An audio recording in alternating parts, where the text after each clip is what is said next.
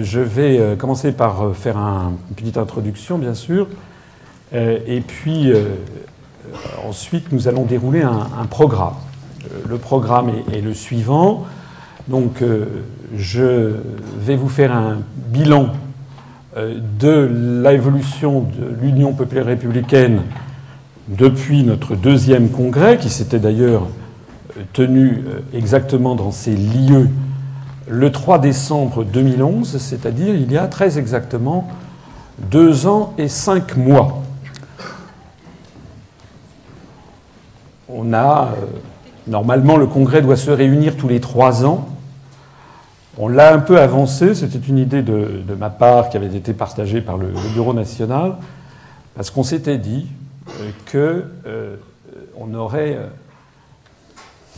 beaucoup de journalistes qui viendraient pour couvrir l'événement quelques semaines avant le scrutin du 25 mai. Alors les journalistes ont été invités pour cet après-midi.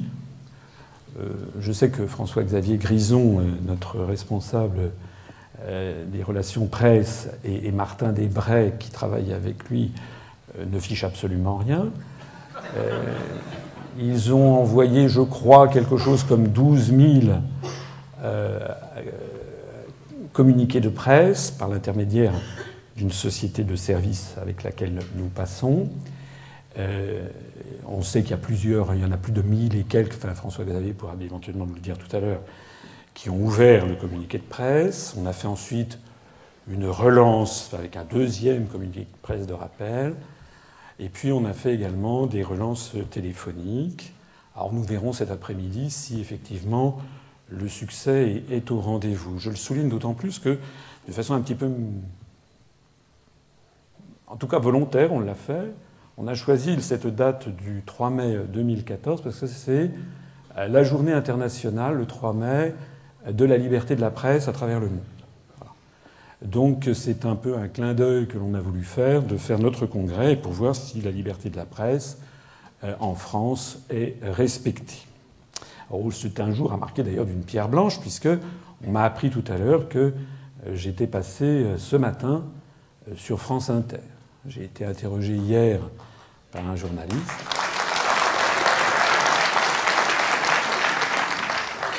Il était difficile quand même pour France Inter de faire moins, puisqu'ils ont choisi le pont du 1er mai, un samedi matin, et à 7 heures du matin.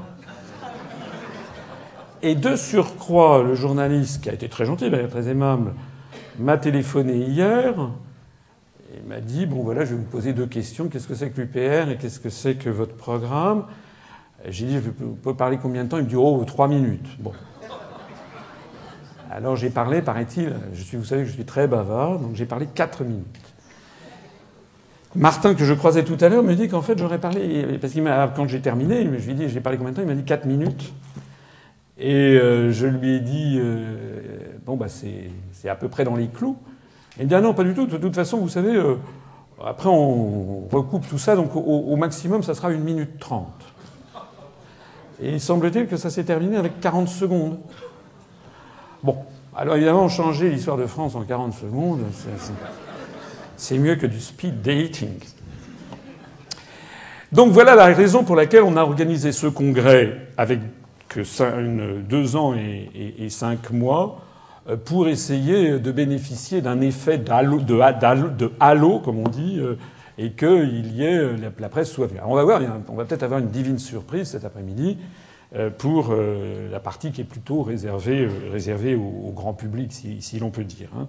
Au jour ce matin, c'est autre chose.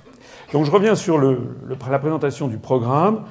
Donc je, vais faire un, bilan de l'évolution de l'Union populaire républicaine depuis notre dernier, enfin le deuxième congrès, qui s'était donc tenu le 3 décembre 2011 il y a deux ans et cinq mois.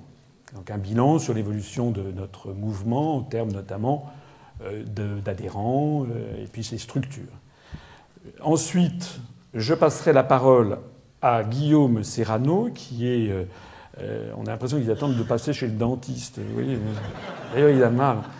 Alors Guillaume, qui est le premier le plus proche de moi géographiquement, hein, qui est sur, sur le canapé, qui lui vous dira un mot sur les questions comptables. Ensuite, on, ben, on, vous demandera un quitus, ou alors, alors vous, rejetez le bureau national euh, qui est, euh, le président avec, donc euh, pour l'action menée, hein, pour les actions passées. Et puis dans un deuxième temps, ensuite, on vous présentera les réformes de statut que nous envisageons. C'est normal que ça se fasse au moment des congrès. Réforme de statut qui a été inspirée par un souci que je vous exposerai à ce moment-là d'améliorer beaucoup la transparence du mouvement dans la prise de décision, parce qu'on a bien entendu entendu un certain nombre de, critiques justifiées et injustifiées en même temps, puisque euh, je vous invite à, à, créer un mouvement politique à partir de zéro. C'est extraordinairement difficile. Et donc, euh, il faut euh, petit à petit, cas un cas, essayer de se rapprocher d'une certaine normalité. Dans les débuts, c'est assez compliqué. Voilà. Donc là, ces statuts vont permettre de mettre à d'équerre un certain nombre de choses, et en particulier, on en parlera tout à l'heure, non seulement une amélioration de la transparence des prises de décision, qui nous a été souvent euh, critique, pas, souvent, mais bon, vous savez, il y a toujours des gens qui, qui critiquent, c'est d'ailleurs normal. Et, puis euh, également, euh, avec un très grand, un vrai, vrai, un vrai changement aussi, c'est un élargissement du Bureau national, on vous l'expliquera tout à l'heure, le Bureau national, et c'est normal d'ailleurs, puisque le nombre d'adhérents a beaucoup augmenté. Il y a aussi, euh, on a beaucoup plus également de, ressources humaines, si je peux dire. Et donc j'ai tenu à, ce qu'on élargisse le Bureau national pour qu'il soit davantage représentatif de la pluralité de, de, des gens qui sont, à l'UPR, et puis en tenant compte évidemment de ceux qui étaient le plus depuis un certain temps dans le mouvement, qui travaillaient déjà, qui ont des responsabilités. Euh. Enfin, on vous expliquera tout ça. Euh, c'est d'ailleurs Guillaume également qui vous présentera dans le menu détail les euh, réformes statutaires, les, changements. Euh, il, y a il, y a également des petits détails, mais il n'y a pas de loups. Hein. Moi, je ne suis pas du style à mettre des loups dans le placard. Hein. donc, c'est tout est carte sur table, vous le, verrez. On parlera également du règlement intérieur, hein, qui n'existait pas vraiment, qui n'existait même pas du tout. Donc euh, que l'on met, on parlera aussi un petit peu des questions de financement. Enfin, euh, voilà. Ensuite, on procédera à l'élection de l'équipe dirigeante. Donc, euh, j'ai présenté une liste avec donc très élargie. On vous expliquera ça tout à l'heure. On n'a pas reçu d'autres listes, donc on, verra ça tout à l'heure. Après ça, on va s'arrêter. Alors pendant ces débats, c'est des débats, hein, vous aurez le droit, bien entendu, de poser des questions. De nous conseiller éventuellement des modifications, par exemple, dans les statuts. Euh, on verra, hein, on vous dira oui, on vous dira non, mais c'est pas exclu s'il y a un point. je voyais tout à l'heure euh, l'un des adhérents fidèles qui me disait qu'il vaudrait mieux mettre dans, les statuts la, euh, référence à la Déclaration des droits de l'homme de 1789 plutôt que celle de 1948. Je trouve que c'est une, bonne remarque, hein, donc pourquoi pas, c'est une bonne remarque. Ensuite, on va s'arrêter, on va donc euh, avoir un déjeuner. Et puis cet après-midi, donc ça sera la partie. Euh, alors le déjeuner, vous paierez euh, votre écho 10 euros pour une entrée, une paella, un fromage et une boisson. Vous reconnaîtrez que c'est quand même un tarif particulièrement attractif. Et puis ensuite, dans cet après-midi, nous aurons donc la présentation des têtes de liste pour les élections européennes qui viendront se présenter les unes après les autres, du moins celles qui sont là, parce que Dominique Frutt euh, qui est à l'île de la Réunion, euh, n'a pas pu faire le déplacement. Ça aurait été d'ailleurs un peu bête parce qu'il est extrêmement actif en ce moment à la Réunion. Je ne sais pas s'il est prévu un, duplex avec lui. Euh, sinon, ben, je me ferai son, truchement. Euh, je parlerai à sa place. Euh, je, me, lui dirai ce qu'il fait. donc chacune des têtes de liste viendra se, se présenter, enfin, d'ailleurs parfois en, en binôme, hein, le numéro 1 et le numéro 2. Et puis ensuite, alors c'est le, ça sera un élément important aussi, c'est que nous avons donc deux invités euh, étrangers qui vont venir. Il y en a peut-être, ils sont peut-être d'ailleurs dans la salle, je ne sais pas, j'ai pas vu. Il y a euh, donc euh, Thanassis Laskaratos qui est membre de l'EPAM, du Front Populaire Uni, ou du Front Uni Populaire, je crois que c'est Front Populaire Uni, qui est un mouvement grec qui milite pour la sortie de l'Union européenne de l'euro et pour un rassemblement au-delà du clivage droite-gauche, qui a été créé par un ancien député du Parti communiste grec, qui est en rupture avec le KKE et qui a fait un mouvement qui a beaucoup de points communs avec l'UPR, pas tout à fait, mais beaucoup de points, communs. Euh, donc il viendra, il est candidat lui-même aux élections européennes en Grèce, donc il viendra nous parler euh, à la fois de la situation en Grèce et puis euh, ben, le soutien que les PAM nous apportent dans notre campagne pour les élections européennes. Entrez, entrez. Et puis nous aurons également euh, M. Holter, je ne sais pas comment on prononce, qui est finlandais et qui lui est membre du parti de l'indépendance. Il y a un parti en Finlande qui s'appelle le Parti de l'indépendance IPU, qui faisait partie de cette coordination d'Athènes quand on s'est rencontrés au début du mois de, décembre de l'année dernière, décembre 2013, à Athènes, où nous avons signé euh, euh, la, ce qu'on appelait la charte d'Athènes, entre un certain nombre de mouvements qui ressemblent aux nôtres. Il y a des petites, voire des différences parfois euh, assez significatives, mais c'est quand même le point, la, colonne vertébrale de ces mouvements politiques, c'est que ce sont des mouvements qui veulent sortir de l'Union européenne, Hein, qui ne veulent pas faire une renégociation des traités, une autre Europe, changer d'Europe, etc. Donc ça c'est ça c'est le premier point. Deuxièmement, qui veulent sortir de l'euro. Troisièmement, qui sont des mouvements tout à fait euh, républicains euh, et euh, ennemis de tout extrémisme. Et quatrièmement, qui se trouvent d'ailleurs dans la même situation médiatique que nous, c'est-à-dire qu'ils n'ont jamais accès aux médias. En Grèce, les médias n'en ont que pour aube dorée pour bien montrer aux Grecs que si vous voulez sortir de l'Union européenne, c'est que vous êtes bien entendu un néo-nazi. De même qu'en France, vous connaissez, l'histoire. Donc l'un comme l'autre nous euh, dira alors euh, notre, ami finlandais, euh, lui, ne s'exprime pas en, français, et vous, vous ne vous exprimez ni en suédois ni en finnois, je pense, qui sont les deux langues nationales officielles de la, de la Finlande. Donc il parlera en anglais.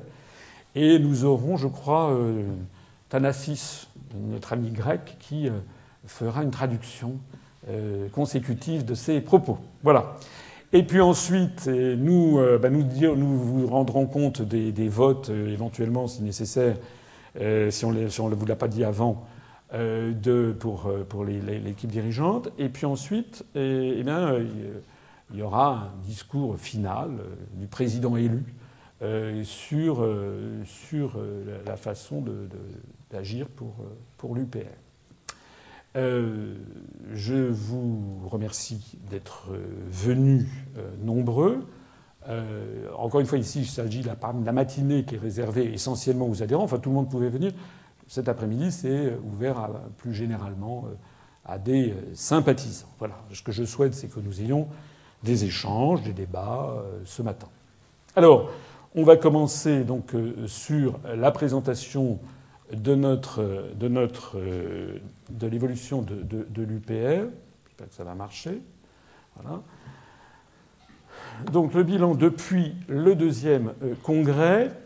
Ça, c'est le nombre d'adhérents depuis la création, depuis le 25 mars 2007. Donc le 25 mars 2007 au 31 décembre, nous avions 47 adhérents. En 2008, au 31 décembre, nous en avions 88. En 2009, nous en avions 158. En 2010, nous en avions 343. En 2011, nous en avions 707. En 2012, au 31 décembre, à chaque fois, alors 2158. En 2013, 3786.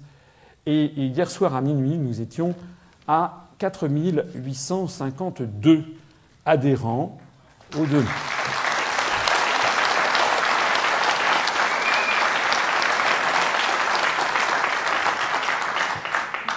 Ce qui fait de l'UPR très probablement le parti politique français qui connaît le plus fort taux de croissance. Je dis très probablement parce qu'il y a un mouvement politique qui a droit absolument à tous les médias, qui s'appelle Nouvelle Donne, avec euh, à sa tête M. Pierre Larue-Tourou, Larue-Tourou, Larue-Tourou, bon, qui est par ailleurs membre du bureau national, si j'ai bien compris, du Parti socialiste, et qui donc, lui, a eu droit, par exemple, hier, je crois, au TF1 20h, mouvement qui s'est créé au mois de novembre dernier, Et mouvement qui annonce, je crois, 6 000 adhérents. 7 000 adhérents. Bon. 10 000. Hein, qui J'ai l'impression d'être, vous savez, d'être à Drouot. Monsieur, 12 000 et vous, 15 000. Bon. 19 000, 21 000 à juger là-bas, au fond, sur les crédences. Non. Bon. Nous allons d'ailleurs, j'en profite pour le dire, lancer une euh, pétition, une demande officielle. On va faire un communiqué de presse qui, comme les autres d'ailleurs, sera Ils ne sont pas classés verticalement. Hein. Nos communiqués de presse sont lus par plus de 1000 journalistes de façon systématique. Donc, hein, ils les lisent beaucoup. Oui, on sait qui les lit. On sait qui les lit. On a maintenant des relevés très précis de ceux qui ont ouvert le communiqué de presse. Mais donc nous allons faire, nous allons lancer dans les prochains jours une demande, une pétition, une suggestion pour que tous les partis politiques puissent demander un audit par un organisme extérieur du nombre de leurs adhérents, parce qu'on est dans une situation absolument hallucinante. Qu'est-ce que l'on dirait, par exemple, euh, de, je ne sais pas moi, euh, une banque, Société Générale, euh, ou d'une grande entreprise publique ou, privée, qui présenterait des comptes qui n'auraient aucun rapport avec la réalité.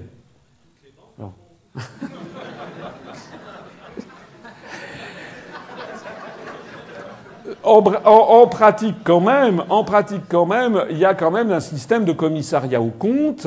Les comptes falsifiés sont interdits. Donc nous, nous sommes dans une situation où un parti politique peut, dire absolument n'importe quoi sur le nombre de ses adhérents et les, médias reprennent ça s'ils le veulent ou pas. Donc nous, quand nous disons aux journalistes, attendez, regardez le nombre de, journées de, d'adhérents que nous avons, ils disent Ah bah oui, mais finalement, c'est pas terrible. Nouvelle Donne en a 7000. attendez, mais qu'est-ce qui vous assure que Nouvelle Donne en a 7000 Alors, réponse Et, vous, qu'est-ce qui nous assure que. Alors, nous, on est, on est euh, comme je le dis souvent maintenant, nous, on joue franc jeu, puisqu'on justement, on veut rétablir le franc. Donc, nous, on joue franc jeu, et donc, euh, on va proposer, on va proposer ça. Euh, cela étant que Nouvelle Donne ait peut-être fait une percée phénoménale très rapidement, c'est possible. Euh, je n'en sais rien. Euh, évidemment, ils ont accès à absolument tous les médias. Hein. Euh, en attendant, pour ce qui nous concerne, je me permets de signaler que par rapport à là où nous étions il y a exactement donc deux ans et, cinq mois, le 3 décembre 2011, ça veut dire que le nombre d'adhérents était de 612. On était, on était avant 707. Hein, c'était au 1er décembre, 3 décembre. 707, c'est au 31 décembre. Le, Congrès avait, avait, un peu dynamisé les, les adhésions. Donc on est passé de 612 à 4852. Ça veut donc dire qu'on a multiplié par 8 le nombre de nos adhérents en deux ans et cinq mois. Hein. Ce qui, alors évidemment, si on était passé de 1 à 8, ce serait un tour de force limité, mais passer de, euh, de, de 600 à 4850 en deux ans, et même pas deux ans et demi, c'est réellement une véritable, une véritable prouesse. Enfin, je le crois. Hein. Euh, ça nous permet également d'envisager que dans deux ans et cinq mois, euh, ça nous met euh, à peu près en novembre 2016, hein, en, gros, quoi, et ou octobre ou novembre 2016, c'est-à-dire avant d'entrer dans le vif du sujet de la campagne présidentielle de 2017, eh si nous maintenions ce, rythme de multiplication par, par 8, ça nous ferait quelque chose comme euh, à peu près 38 euh, 000, adhérents. Donc c'est quand même un phénomène qui est de grande, grande importance. Je voudrais comparer, alors nous on ne sait pas combien Nouvelle Donne a, mais en tout cas ce que l'on sait très exactement, c'est combien a le nouveau parti anticapitaliste. Et on le sait parce qu'ils l'ont dit. Ils l'ont dit, monsieur, monsieur Besancenot a été candidat à l'élection présidentielle en 2007. Et dans la foulée, il avait fait 5% des suffrages, rappelez-vous, même un peu plus. Et dans la foulée, il a, été, il a, il a décidé de créer un mouvement, pas vraiment créé d'ailleurs, de transformer le mouvement politique qui était le sien, qui s'appelait à l'époque la Ligue communiste révolutionnaire, en un nouveau mouvement qui s'appelle le NPA, le nouveau parti anticapitaliste. Et à la fin, il l'a créé en 2009, à la fin de 2009, ils avaient 9000 adhérents. Et ça, c'est eux-mêmes qui le disent. Et eux-mêmes l'ont dit, vous pourrez chercher ces informations facilement sur Internet, euh, ils ont connu une grave une crise, comme ils le disent, c'est moins que l'on puisse dire, puisque donc en 2013, au 31 décembre 2013, ils sont tombés à 2500 adhérents. Donc voilà cette évolution qui est assez significative sur le nombre des adhérents. Je précise que nous, notre nombre d'adhérents, c'est les adhérents qui sont adhérents, c'est-à-dire à jour de cotisation depuis au moins deux ans. Hein. C'est-à-dire qu'il y a, y a des gens qui ne sont pas à jour de cotisation euh, pendant quelques mois, etc., bon, ben, euh, ils restent adhérents. C'est d'ailleurs prévu dans, dans, les, dans les statuts. On a le simple fait, d'ailleurs, le simple taux de croissance qui est très impressionnant, euh, fait que les gens qui sont depuis plus de deux ans sont d'ailleurs mécaniquement en petit nombre par rapport, par rapport au nombre de, de nos adhérents. Un autre mot également de comparaison, c'est avec l'UMP. On a appris en juin 2013 que l'UMP a perdu 80% de ses adhérents à Paris, euh, puisqu'ils étaient passés en, à peu près en deux ans de 20 000 adhérents à 3 900 adhérents dans Paris intramuros. En tout cas, c'est une information qui vient du Nouvel Observateur, qui n'a pas été contredite euh, par l'UMP, et le Nouvel Observateur faisait remarquer que c'était quelque chose qui, paraît-il, se retrouvait au niveau de l'UMP, au niveau national. Alors ça veut dire que là, c'est une saisie d'écran euh, qui euh, date du 16 avril. Pas mis je, m'en veux un peu parce que je n'ai pas mis la, la, planche à jour. Je l'avais mise à jour sur une autre conférence.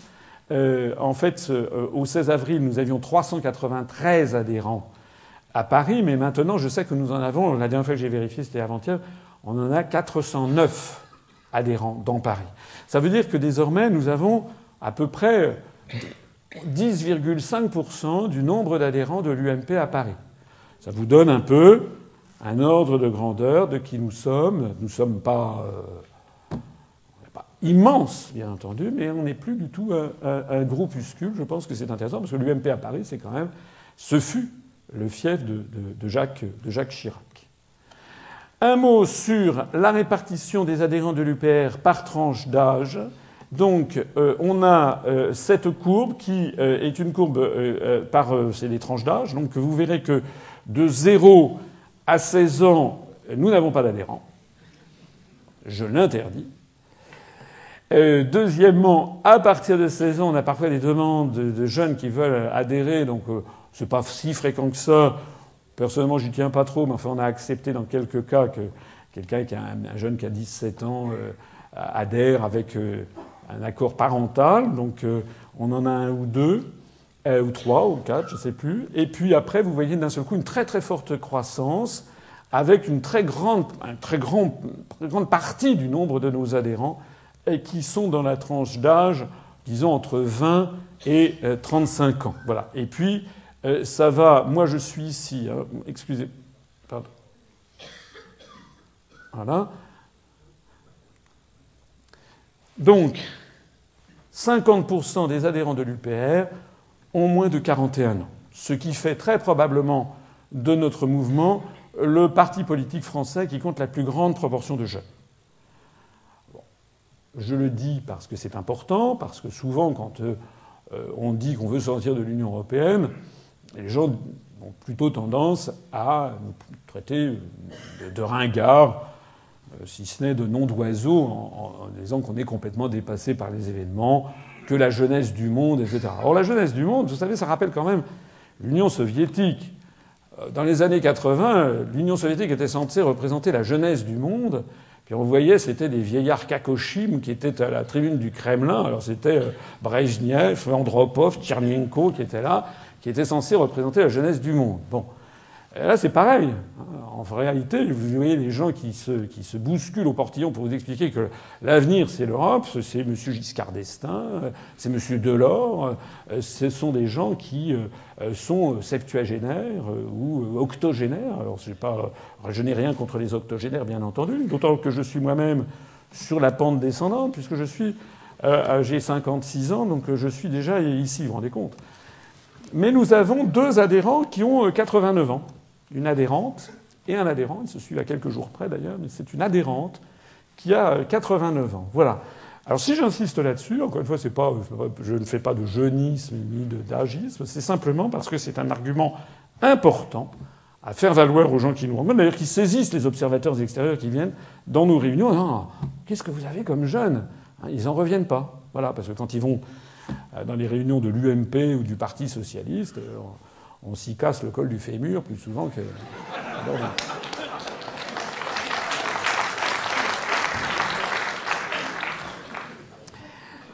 Également, une de nos fiertés, une de nos fiertés, c'est la forte présence de l'UPR à l'étranger, qui est quand même, là aussi, si j'insiste, c'est parce que c'est un argument très fort pour désarmer les critiques de ceux qui vous disent Mais vous, cher ami, vous voulez isoler la France, vous, êtes, vous ne connaissez rien au monde, la mondialisation s'impose à tous. Nous avons maintenant, l'UPR est présente dans 54 États sur les cinq continents que je vais vous citer. L'Allemagne, où nous avons 23 adhérents expatriés. L'Australie, 7 adhérents. L'Autriche, 5 adhérents la Belgique, 31 adhérents, euh, la Birmanie, un adhérent, le Brésil, 6 adhérents, la Bulgarie, le Cambodge, un adhérent, le Canada, 34 adhérents expatriés au Canada. D'ailleurs, j'irai euh, certainement cet automne faire une tournée sur place. Euh, en Chine, en Corée du Sud, au Costa Rica, en Côte d'Ivoire, au Danemark, à Djibouti, en Équateur, en Espagne, où nous avons dépassé le cap des 10 adhérents, aux États-Unis, nous avons 11 adhérents, y compris on en a en Californie. En Finlande, euh, en France, nous avons 4588 adhérents en France. Au Guatemala, à Hong Kong, en Hongrie, en Inde, en Irlande, où nous avons 8 adhérents, en Islande, en Italie, au Japon, au Liban, en Lituanie, au Luxembourg, à Madagascar, au Maroc, à l'île Maurice, à Monaco, en Norvège, en Nouvelle-Zélande, aux Pays-Bas, d'ailleurs, nous avons notre délégué des Pays-Bas, Stéphane Debourg, qui est ici, présent, qui a fait le déplacement, que je salue.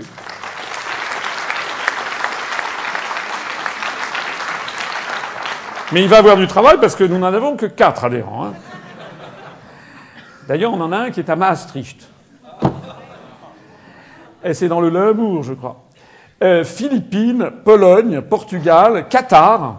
Nous avons même je ne crois pas que ce soit un membre de la famille. Hein, c'est un Français expatrié qui travaille dans une société financière au Qatar.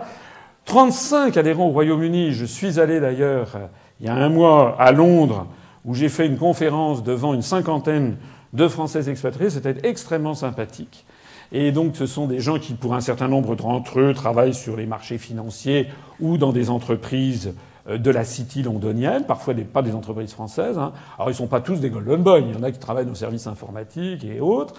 Euh, en Russie, au Sénégal, à Singapour, où nous avons neuf adhérents à Singapour, qui sont, c'est une plaque tournante de l'Asie du Sud-Est. Ce sont des gens qui travaillent dans les sociétés d'import-export, qui connaissent, qui suivent au jour le jour l'évolution de l'Asie du Sud-Est, l'évolution de l'Asie orientale plus généralement. Hein.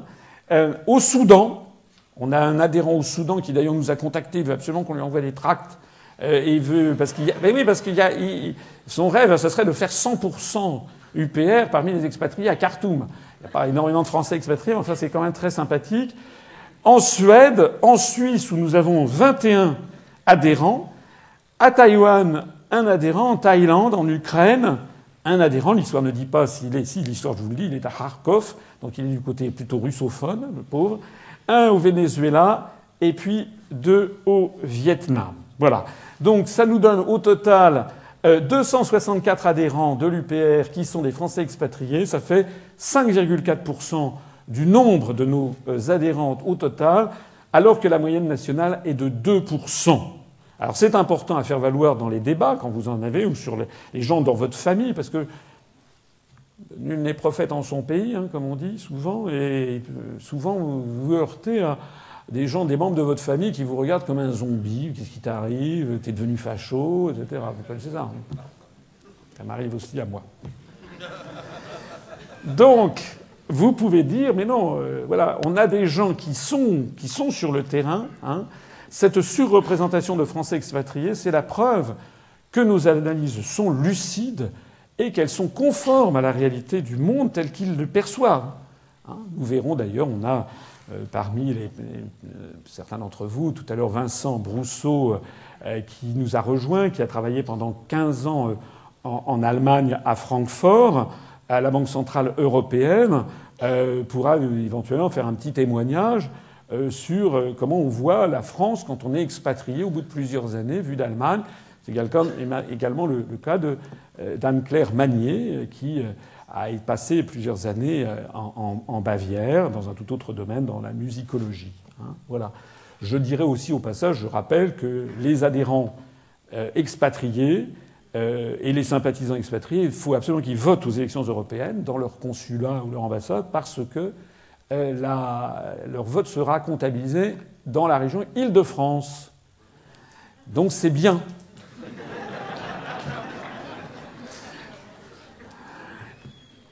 Et puis, un mot sur nos compatriotes de l'outre-mer.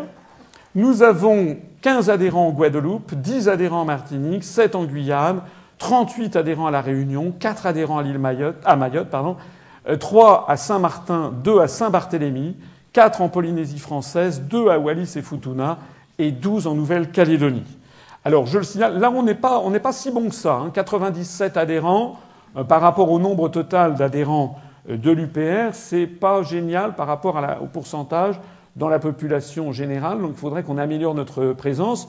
Euh, c'est une des raisons d'ailleurs pour lesquelles, enfin c'est pas la seule, hein, on en a beaucoup d'autres, mais c'est une des raisons sur lesquelles nous comptons avec, euh, avec euh, la présentation d'une liste outre-mer, avec Dominique Frutte qui en ce moment fait un, tabac à l'île de la Réunion parce que les médias là-bas sont beaucoup plus ouverts que les médias métropolitains aux idées que nous, que nous défendons.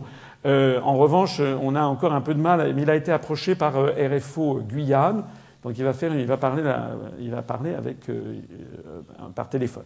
Je me permets d'insister sur le fait qu'également nous avons, nous avons sur notre liste outre-mer un adhérent de Nouvelle-Calédonie. c'est une des facéties de ces élections européennes. Il faut absolument avoir des représentants du Pacifique, alors que la Nouvelle-Calédonie, la Polynésie et Wallis et Futuna ne sont pas dans l'Union européenne. Donc les, gens n'ont pas spécialement envie de se mobiliser puisqu'ils votent pour un truc dans lequel, auquel ils n'appartiennent pas. C'est ahurissant, mais c'est comme ça.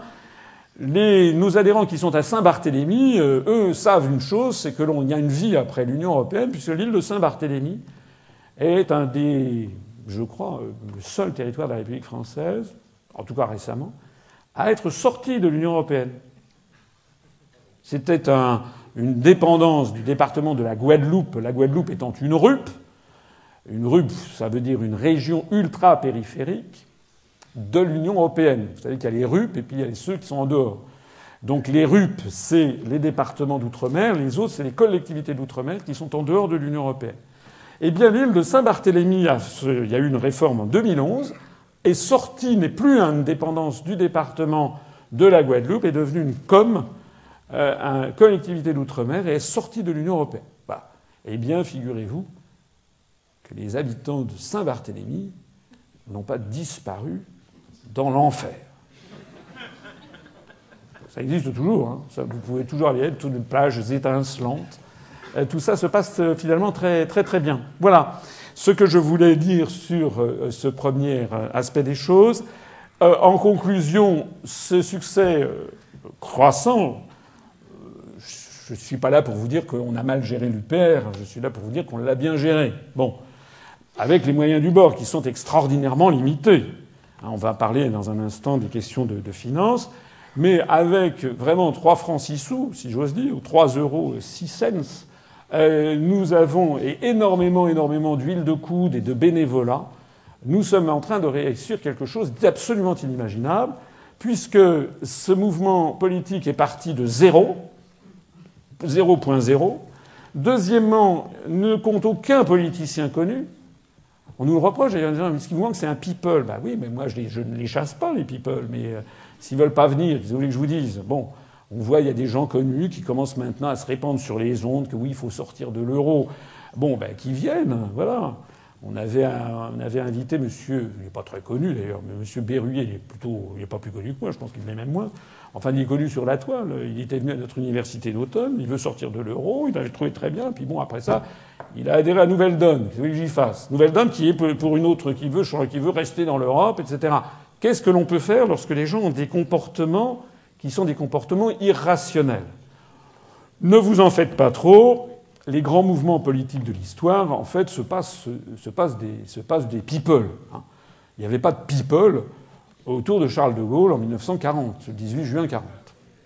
Les people, ils étaient du côté de Pétain, ou disons, ils fricotaient avec euh, la collaboration. Hein. Les Maurice Chevalier, par exemple, et un certain nombre d'autres personnes qui allaient chanter dans les camps, les Sacha Guitry et autres. Les people de l'époque, ils étaient du côté de la collaboration. Voilà la réalité de la situation. Troisièmement, un parti qui ne, ressemble, qui ne rassemble que des citoyens. Alors, au pif, on n'a jamais fait de statistiques, d'ailleurs, c'est pas. Mais quand je parle avec euh, certains d'entre vous, euh, je me rends compte que quoi, 85-90% n'ont jamais adhéré à un mouvement politique, quel que soit leur âge d'ailleurs. Je me rappelle une adhérente du Pas-de-Calais qui m'avait écrit il y a un an et demi. Elle a 77 ans, elle avait 77 ans, elle en avoir 78 et demi. Elle avait 77 ans, qui était une institutrice du Pas-de-Calais, qui me dit Monsieur, pour la première fois de ma vie, j'adhère à un mouvement politique, à 77 ans. Voilà. Donc, euh, euh, ça veut dire que l'essentiel sont des, citoyens euh, normaux, si j'ose dire. Hein. Notre mouvement politique est finalement un mouvement banal, il devrait être banal, un mouvement normal. Je ne suis aucun cours, je, ne suis pas, je ne suis pas conseillé par Madame Anne Méo, vous connaissez peut-être Anne Méo, qui paraît-il est la gouroute de, celle qui dit comment il faut se comporter devant les médias. Alors tous les partis politiques français sont haletants pour savoir, pour avoir les, conseils de Madame Anne Méaume. Nous, on, sans doute qu'on doit faire peut-être des erreurs de communication, probablement.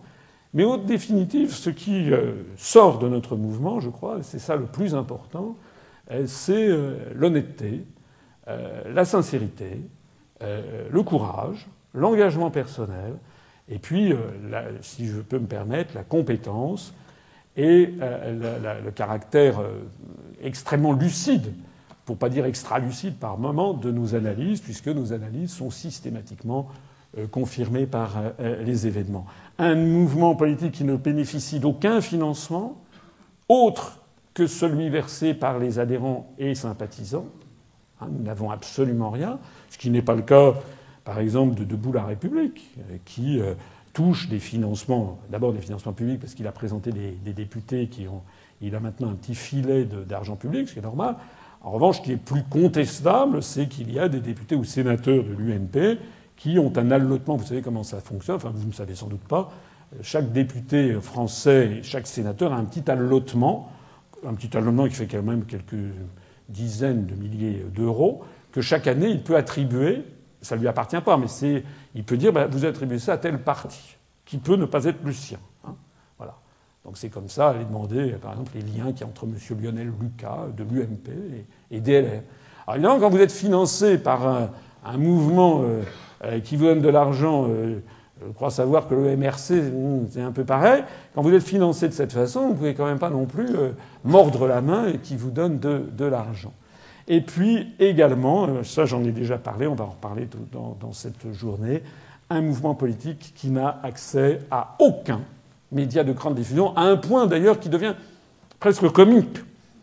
Presque comique de voir à quel point non, il est difficile de ne pas penser qu'il y a une volonté quand même euh, délibérée, puisque euh, nous ne sommes, euh, vous l'avez vu, nous ne sommes dans aucun sondage pour les élections européennes.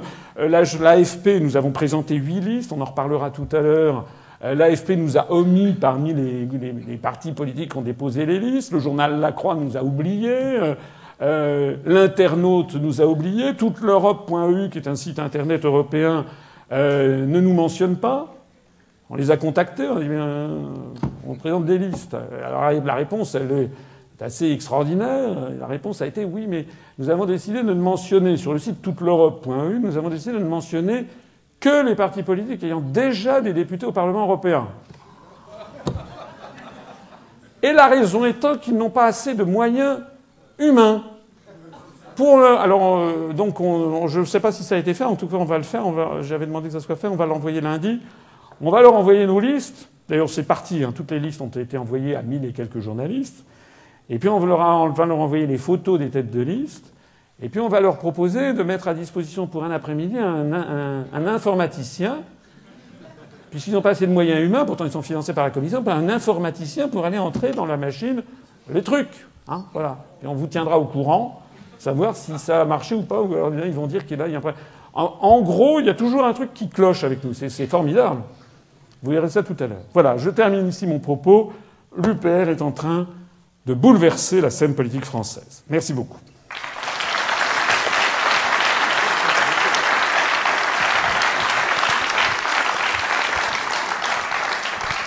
Allô Donc je vais vous parler un petit peu des questions euh, financières et comptables, qui sont quand même assez essentielles, vu que vous savez que le nerf de la guerre, c'est bien l'argent. Alors la grande nouveauté qu'il y a eu donc euh, cette année, c'est euh, l'agrément qu'a obtenu l'UPR, donc l'agrément qui a été délivré par la CNCCFP, qui est la Commission nationale des comptes de campagne et des financements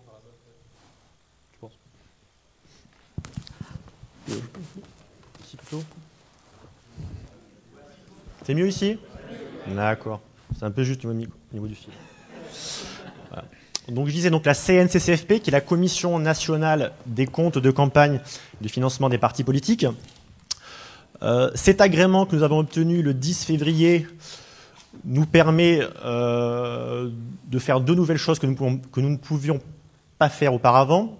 C'est-à-dire que désormais, tout don ou cotisation qui est versé à l'UPR donne droit en fait à une réduction fiscale de 66% du montant sur l'impôt sur le revenu. C'est-à-dire que ça concerne uniquement les personnes qui sont imposables. Euh, justement, c'est en partie cette décision qui nous permet donc aujourd'hui d'avoir euh, récolté 200, 210, 220 000 euros à peu près. Euh, ça fait 200. Ah, vous, n'avez pas fait le pointage du dernier, pointage, mais on a, on a lancé effectivement une collecte pour les élections européennes et nous avons récolté entre les adhérents, les réadhérents et les dons.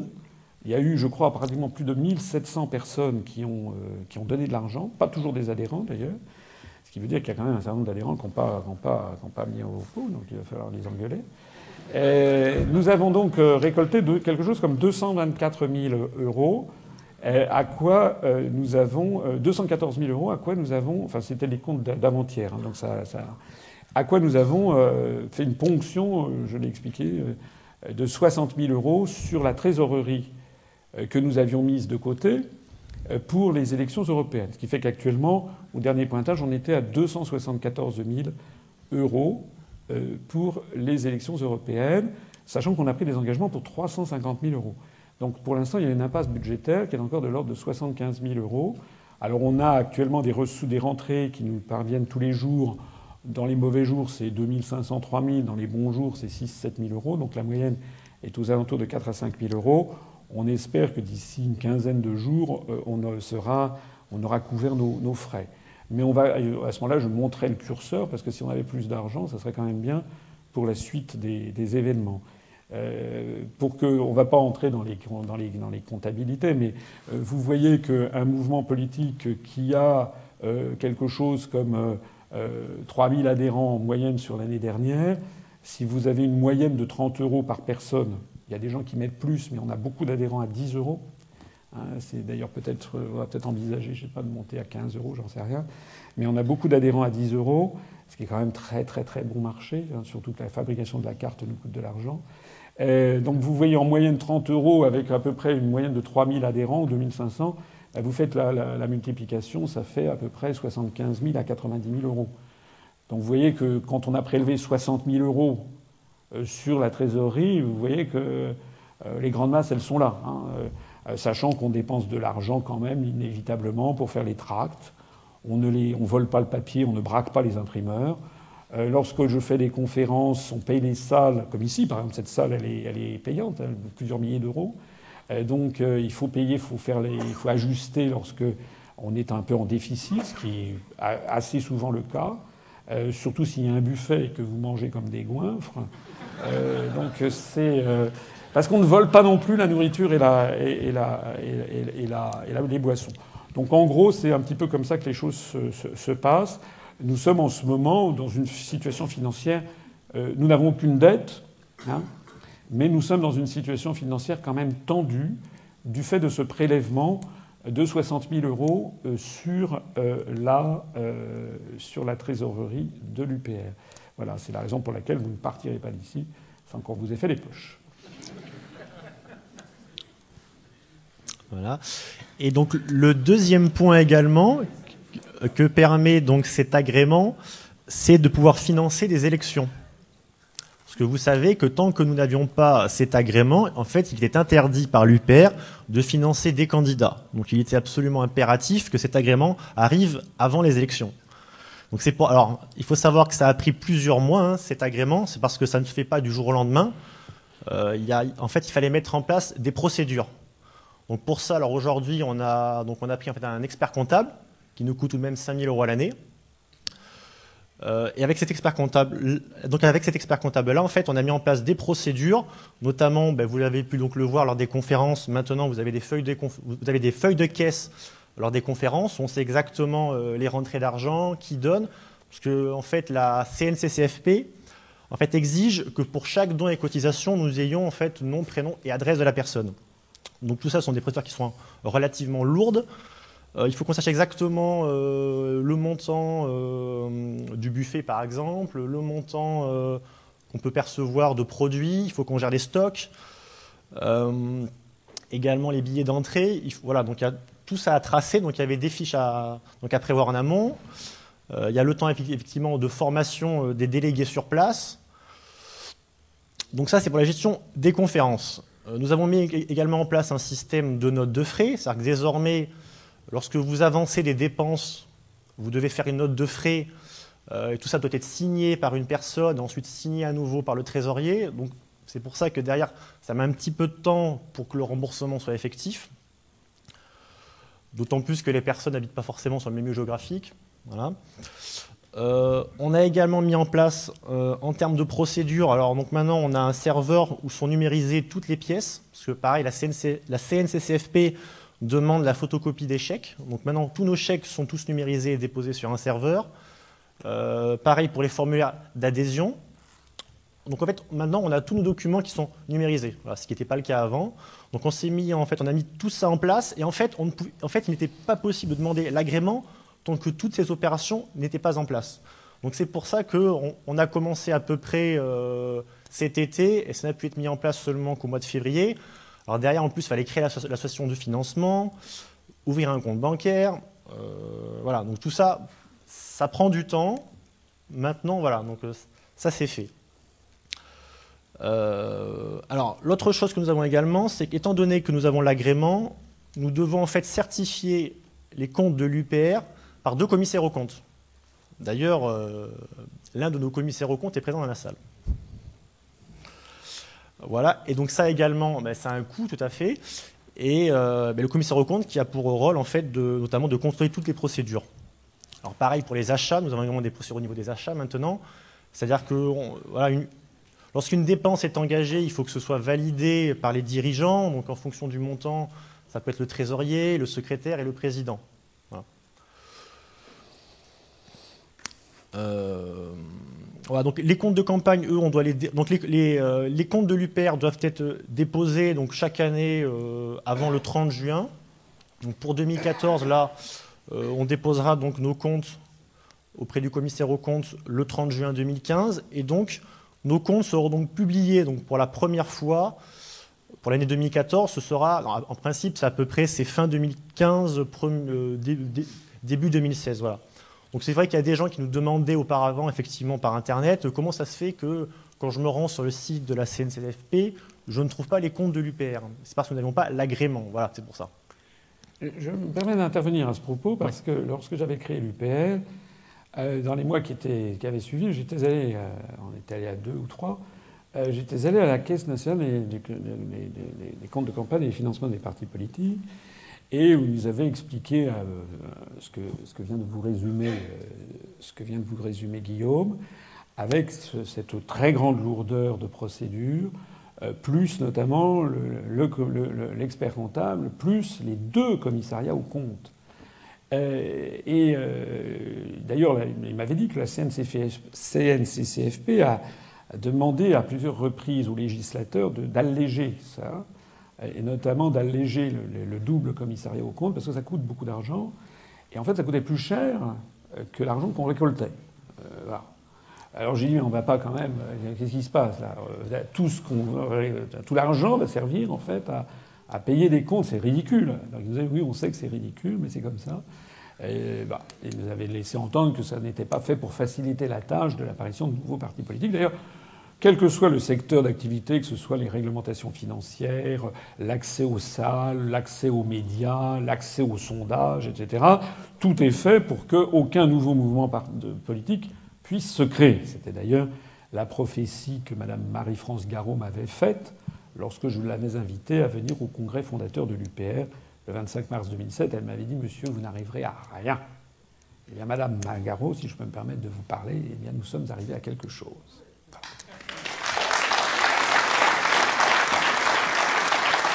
Alors, c'est vrai qu'à la CNCCFP, il m'avait dit dans un premier temps, de toute façon, un parti politique, c'est une association avec un objet politique, au terme constitutionnel. Ce dont nous parlons là, c'est un parti politique au sens fiscal du terme, c'est-à-dire l'avantage fiscal qu'il y a. Donc il m'avait conseillé, il m'avait dit pendant les, pendant les premiers exercices, c'est pas la peine de, de, faire, de passer par cette procédure, parce que ça va effectivement, c'est une fois que quand vous aurez commencé à vous développer, que on pourra, euh, ça sera bien que vous le fassiez. Honnêtement, on a un petit peu tardé euh, parce que parce qu'on est un peu submergé, parce que c'est comme ça, parce que on est tous des bénévoles, bien entendu. On a un petit peu tardé, mais maintenant l'affaire euh, est, au carré, et donc c'est effectivement un, avantage tout à fait significatif, puisque je rappelle ce qu'a dit ce qu'a dit Guillaume. Tous les Français peuvent déduire deux tiers des sommes versées sur l'impôt qu'ils doivent payer, l'impôt sur le revenu. évidemment, comme il y a 50% des Français qui ne payent pas d'impôt sur le revenu à peu près, ça les intéresse moins. Mais je m'adresse ici aux milliardaires qui y a dans la salle. Euh, Madame, je... Madame Bettencourt, montrez-vous. Euh, ça peut. Bon, elle a, d'autres. Elle, elle a des services entiers d'optimisation fiscale. Bon. Mais euh, non, mais je veux dire pour quelqu'un qui, il suffit de payer, je sais pas, dès que vous payez 1000 ou 2000 euros d'impôt sur le revenu, ce qui est quand même ce qui arrive assez vite pour un couple qui travaille. eh bien, si vous nous faites par exemple un, don de 300 euros, euh, ça veut dire que vous aurez 200 euros de moins d'impôts à payer un an après. Donc il faut, il y a une avance de trésorerie quand même. Hein. Et puis vous, ça vous en coûtera quand même 100 euros, soyons clairs. Mais au bout du compte, ça ne vous en aura coûté que 100 euros et ça nous aura rapporté à nous 300 euros. Les 200 euros étant en fait une espèce de tirage sur fonds publics. C'est comme ça qu'on peut analyser les choses. En d'autres termes, plutôt que l'argent de l'État soit versé à la Commission européenne, ça vient ici.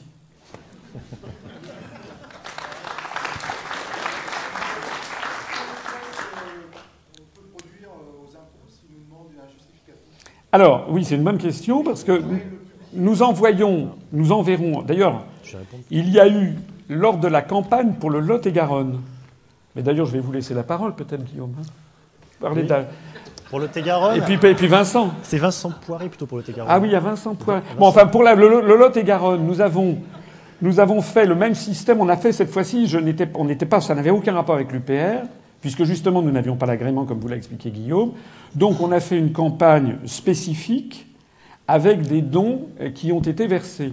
Et nous avons obtenu, et là il faut quand même un, grand merci à Vincent Poiret, qui doit être. Euh, il est là. Levez-vous, Vincent et qui, euh, qui nous a, qui nous, voilà, merci. Euh, voilà. Il a eu, il a eu, il a eu vraiment beaucoup de, beaucoup de mérite parce que euh, euh la CNCCFP a été extrêmement pointilleuse. C'est son rôle. Enfin, par exemple, il faut savoir, je me permets de le souligner, que un, un, candidat ou un mouvement politique ne peut en aucun cas recevoir de l'argent d'une association, d'une société, etc. Et il était arrivé que parmi nos généreux donateurs, il y ait quelqu'un qui, par exemple, avait fait un compte, c'était euh, un commerçant qui avait fait ça sur le compte de son commerce, SARL, machin de chose. Donc 30 euros, alors ça a fait un bin, c'est pas possible, c'était euh, c'était quasiment euh, des, je sais pas, des, un trafic. Euh, un trafic financier international, Interpol était dessus. Enfin bon, donc il a fallu, et, ça a été le travail de Vincent Poiret qui a été vraiment, ils ont été extrêmement méticuleux, vraiment, hein, euh. Alors je le dis parce que pour répondre à la question de, de monsieur, les gens qui ont donné de l'argent l'année dernière, en juin, pour la campagne sur le Lot-et-Garonne, ont normalement tous reçu, hein, c'est Vincent, ont reçu justement un petit certificat hein, qu'ils peuvent joindre à leur feuille d'impôt. Vas-y. Alors ça, c'est une invention extraordinaire de Vincent. Alors cette fois-ci, l'ami, qui n'est pas Vincent Poiret. Vous avez vu, euh, enfin ceux d'entre vous qui ont reçu ça maintenant, les enveloppes de l'UPR. On avait fait des enveloppes avec des timbres en, francs, vous vous rappelez? Et maintenant, c'est encore mieux, ce sont des enveloppes avec des timbres avec le logo de l'UPR. Puisque c'est une des facultés que nous offre maintenant la Poste. Donc si vous vous retrouvez, vous allez voir des, vous allez voir, vous recevrez si, nous vous nous faites un don, euh, vous recevrez l'année prochaine une enveloppe avec des timbres ou logo de, l'UPR. Ça vaut le coup de faire un don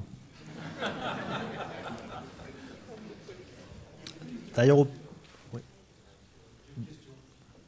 Je suis résident allemand, je réside en Allemagne, je veux faire un don.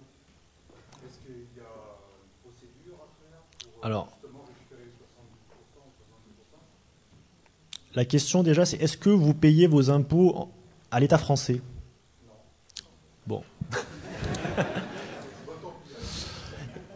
pour les partis politiques, non, c'est pas possible. Euh, c'est possible pour les associations à but. euh, Il y a des associations qui effectivement, il y a des accords avec les pays étrangers, mais là pour les partis politiques, non. Euh, au passage, concernant euh, l'élection de Villeneuve-sur-Lot, je ne sais pas si ça avait été annoncé, mais le compte de campagne de Villeneuve-sur-Lot a été validé par la CNCCFP.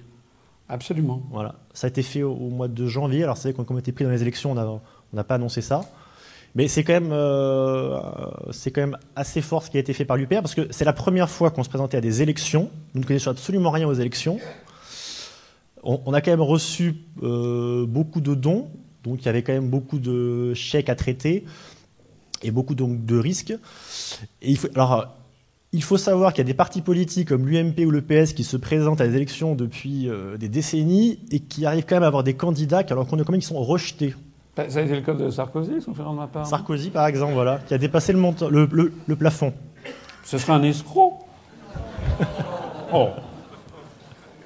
Non. Pas possible. Après, concernant les reçus fiscaux euh, pour les dons effectués à l'UPR, vous recevrez normalement les reçus fiscaux. Alors, c'est qu'en 2015, hein, parce qu'il y, a des gens qui, nous les réclament déjà. En principe, c'est en février-mars 2015. Voilà, pas avant. Oui, donc il y a un effort de trésorerie, hein, j'insiste. Donc si vous mettez 300 euros, vous avez les 200 euros, vous les récupérez, mais pas tout de suite. Vous les récupérez au, bout d'un, au moment de payer votre impôt sur le revenu. C'est-à-dire en fait un an et demi après. Ou, ben, c'est en novembre qu'on paye à peu près ça. Ouais, c'est en fin seul. Hein, donc il y a, y a, y a un, voilà, il faut, faut, dire les choses telles qu'elles sont. Quoi, hein. ouais. Donc il ne faut pas croire que vous allez récupérer tout de suite.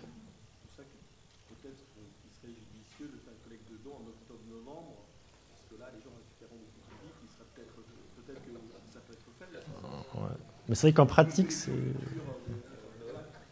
prévision, en prévision, ça peut être renouvelé d'ici. Euh, Puisqu'on a augmenté en plus le nombre d'adhérents, ça serait de recommencer à cette époque-là, c'est là où on donne aux associations en, en, octobre et novembre.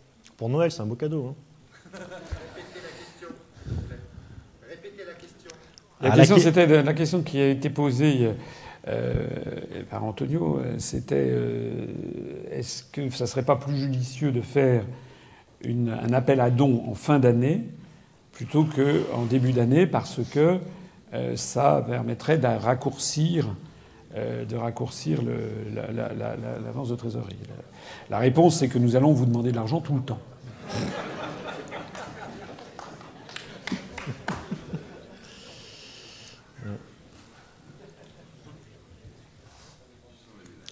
Euh, concernant les milliardaires, c'est tout de même plafonné à 7500 euros par an. Malgré tout, euh, par per... oui, effectivement, c'est par personne, donc par foyer fiscal, c'est 15 000 euros. Donc vous pouvez faire payer vos compagnes ou vos, conjoints. Oui, c'est-à-dire si par exemple vous voulez nous donner 75 000 euros, donc ce que vous faites, vous, alors ben, euh, oui, on a eu beaucoup de demandes dans ce sens. Donc ce que vous faites, c'est que vous donnez, vous répartissez ça des amis, etc. Euh, éventuellement, ils prennent une commission, ça c'est à vous de voir. Et puis, ils nous feront un, un don, voilà. Alors, solution. normalement, d'ailleurs, c'est pas vraiment, on n'a pas, c'est normalement, c'est pas tout à fait légal, hein, je crois, je crois ce que je dis. Mais en prat- pas forcément, parce que c'est 7500 par personne physique. Donc si effectivement, si c'est un ami qui paye, normalement ça marche. Non, mais si c'est, on vous, voilà, on peut vous sortir du pétrin, si vous voulez. Non, non. Je signale quand même que nous avons un adhérent qui, euh, qui nous a un jour versé 7500 euros. Voilà. Et sans réduction fiscale. D'ailleurs, on a, on, a, on a décidé qu'il était adhérent à vie et qu'il n'aurait plus à, atti- à- à acquitter de nouvelles cotisations parce que euh, si vous faites un petit calcul, 7500 euros, ça fait quand même un siècle à 75 euros, euh, ou ça fait deux siècles à 32,50 euros. Donc euh, on n'ose pas trop lui réclamer un an après. euh,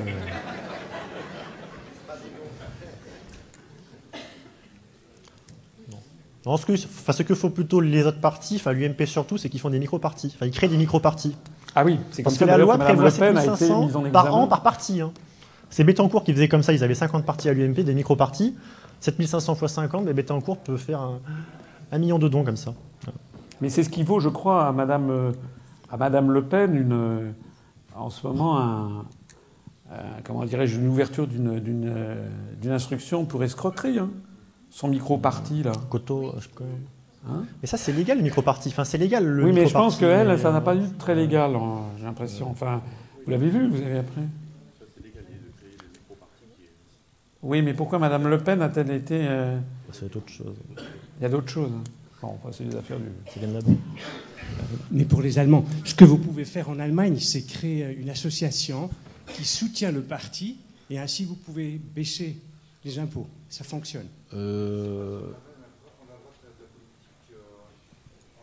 Non, non. Alors, attends, je vais répondre à la, à la question de monsieur. D'abord, euh, le problème, c'est qu'une association de soutien, c'est une personne morale. Donc l'UPR n'a pas le droit de recevoir d'argent de personnes morales. Ou alors il faut. Non, c'est pas possible. hein.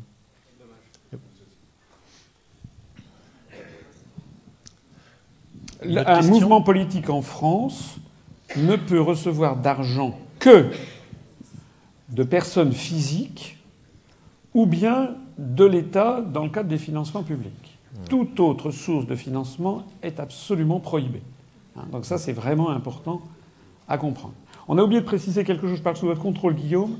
La déduction fiscale n'est pas possible si vous payez en liquide. Oui. Oui. Donc, euh, si vous voulez bénéficier de la déduction fiscale, nous vous recommandons vivement de payer soit via le système Paybox, donc par intermédiaire, par, par, paiement électronique, soit par chèque. Voilà. Mais pas par. Parce que sinon, c'est illégal. Vous ne bénéficierez pas de la déduction fiscale si vous payez en liquide. De préférence par Paybox, hein, parce que. Ou Paybox, oui. Voilà, parce que en ce moment, on reçoit des dizaines, et des dizaines de chèques par jour. On a même fait des plafonds à 20 chèques dans la journée. Ça prend énormément de temps à faire la saisie, à numériser derrière. hein. C'est, euh, Après, en même temps, c'est. On va pas se plaindre. Hein. Non, mais c'est vrai que c'est assez curieux. On a l'impression qu'un certain nombre de nos, nos adhérents ou de, de- de- aimables donateurs préfèrent nous envoyer des chèques que Paybox. Paybox, d'ailleurs, qui- euh, coûte pas beaucoup moins cher que PayPal, hein, je crois. Mais c'est C'est français. beaucoup moins cher. hein. C'est- Il faut savoir que si vous nous faites un, un don, de, un, un don de, de, de 3 000 euros, par exemple, vous allez laisser combien euh, la commission qu'on va avoir avec PayPal 0,8%, donc ça fera quelque chose comme euh, 20, 20 et ça doit être plafonné en plus, non? Ça va faire peut-être 10 euros. euh, euh, voilà, c'est c'est 3 000 euros, mais si, vous nous faites un, don de 30 euros, ça va être quelques centimes. Et honnêtement, quand on voit les monceaux de chèques qui arrivent, et puis en plus, tout est automatisé, donc c'est beaucoup, beaucoup moins de. Je vous rappelle que nous n'avons pas de salariés. Donc ceux qui, ceux traitent ça, euh, il faut être gentil avec eux, patient, euh, parce que c'est vraiment un gros travail qu'ils font sur leur temps personnel. hein. Voilà. C'est pour ça que, si possible, il vaut mieux payer plutôt par Paybox, enfin, par, par électronique. Euh, ce qui fait plaisir également, c'est que en ce moment, en fait, euh, une bonne partie des chèques sont accompagnés de mots de soutien. On reçoit beaucoup, beaucoup de lettres de soutien pour les élections. On a sur le site internet une rubrique euh, qui s'appelle Témoignages de- des, adhérents. Vous n'êtes pas obligé de le croire, mais tous les témoignages qui sont mis là-dessus sont tous absolument authentiques. Vous n'êtes pas obligé de le croire, mais enfin bon. Moi, je le garantis. Hein. on ne s'amuse pas à mettre des trucs du style. C'est pas moi qui écris par des nuits sans lune. Monsieur Asselineau, vous êtes le génie des Carpates. Donc, Et on a beaucoup de témoignages effectivement très très émouvants. De même que ce qui est assez émouvant, c'est des gens qui euh, nous envoient des chèques parfois très importants, alors que d'après leur profession, c'est pas des personnes qui roulent sur l'or. Euh, ou alors, à contrario, des gens qui sont euh, au chômage ou des étudiants et qui parfois nous envoient 5 euros. Ben voilà, c'est aussi émouvant que, que, le reste. Ça prouve que les gens, ils veulent. Tout le monde se sait que si on se mobilise tous un petit peu, les petits ruisseaux font les, font les grandes rivières. Voilà. Comment ça se passe quand le PR dépose du liquide à la banque Il y aura des quêtes, des conférences Il n'y a pas de justification pour le liquide Si, si. Quand vous faites un don, euh, vous remplissez un formulaire de, de don également. Donc on sait qui a versé ce don en espèces. C'est maintenant c'est systématique. Ça fait partie de ces règles extrêmement lourdes qui fait que désormais, lorsque quelqu'un fait un don euh, à, à, à l'UPR, avant il y avait, enfin, vous n'êtes pas obligé de me croire non plus, mais avant on se mettait pas ça dans la poche. Mais avant, c'était quand même plus simple, plus souple. Alors que maintenant, quelqu'un nous fait un don, attention, attention, attention, qui êtes-vous, si, si et ça. Voilà. C'est vrai que c'est lourd, c'est comme ça. C'est pour lutter contre le blanchiment, euh, probablement, puisque certains nous pourraient penser qu'on est.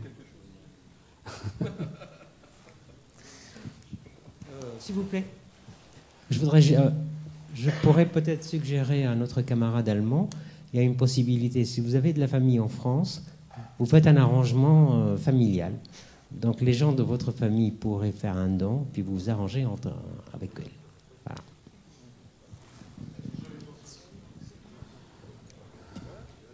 Il faut que vous ayez confiance dans votre famille.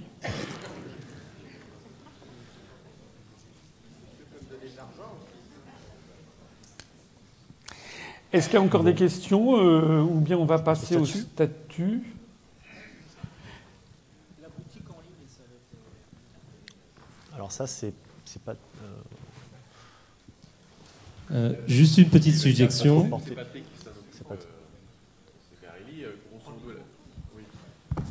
En deux mots, c'est vrai que la, la, boutique en ligne, l'outil est, est, est, quasi opérationnel. Euh, le souci et les questions que l'on se pose, c'est l'approvisionnement, euh, l'origine et le contenu des produits qui vont être euh, euh proposés.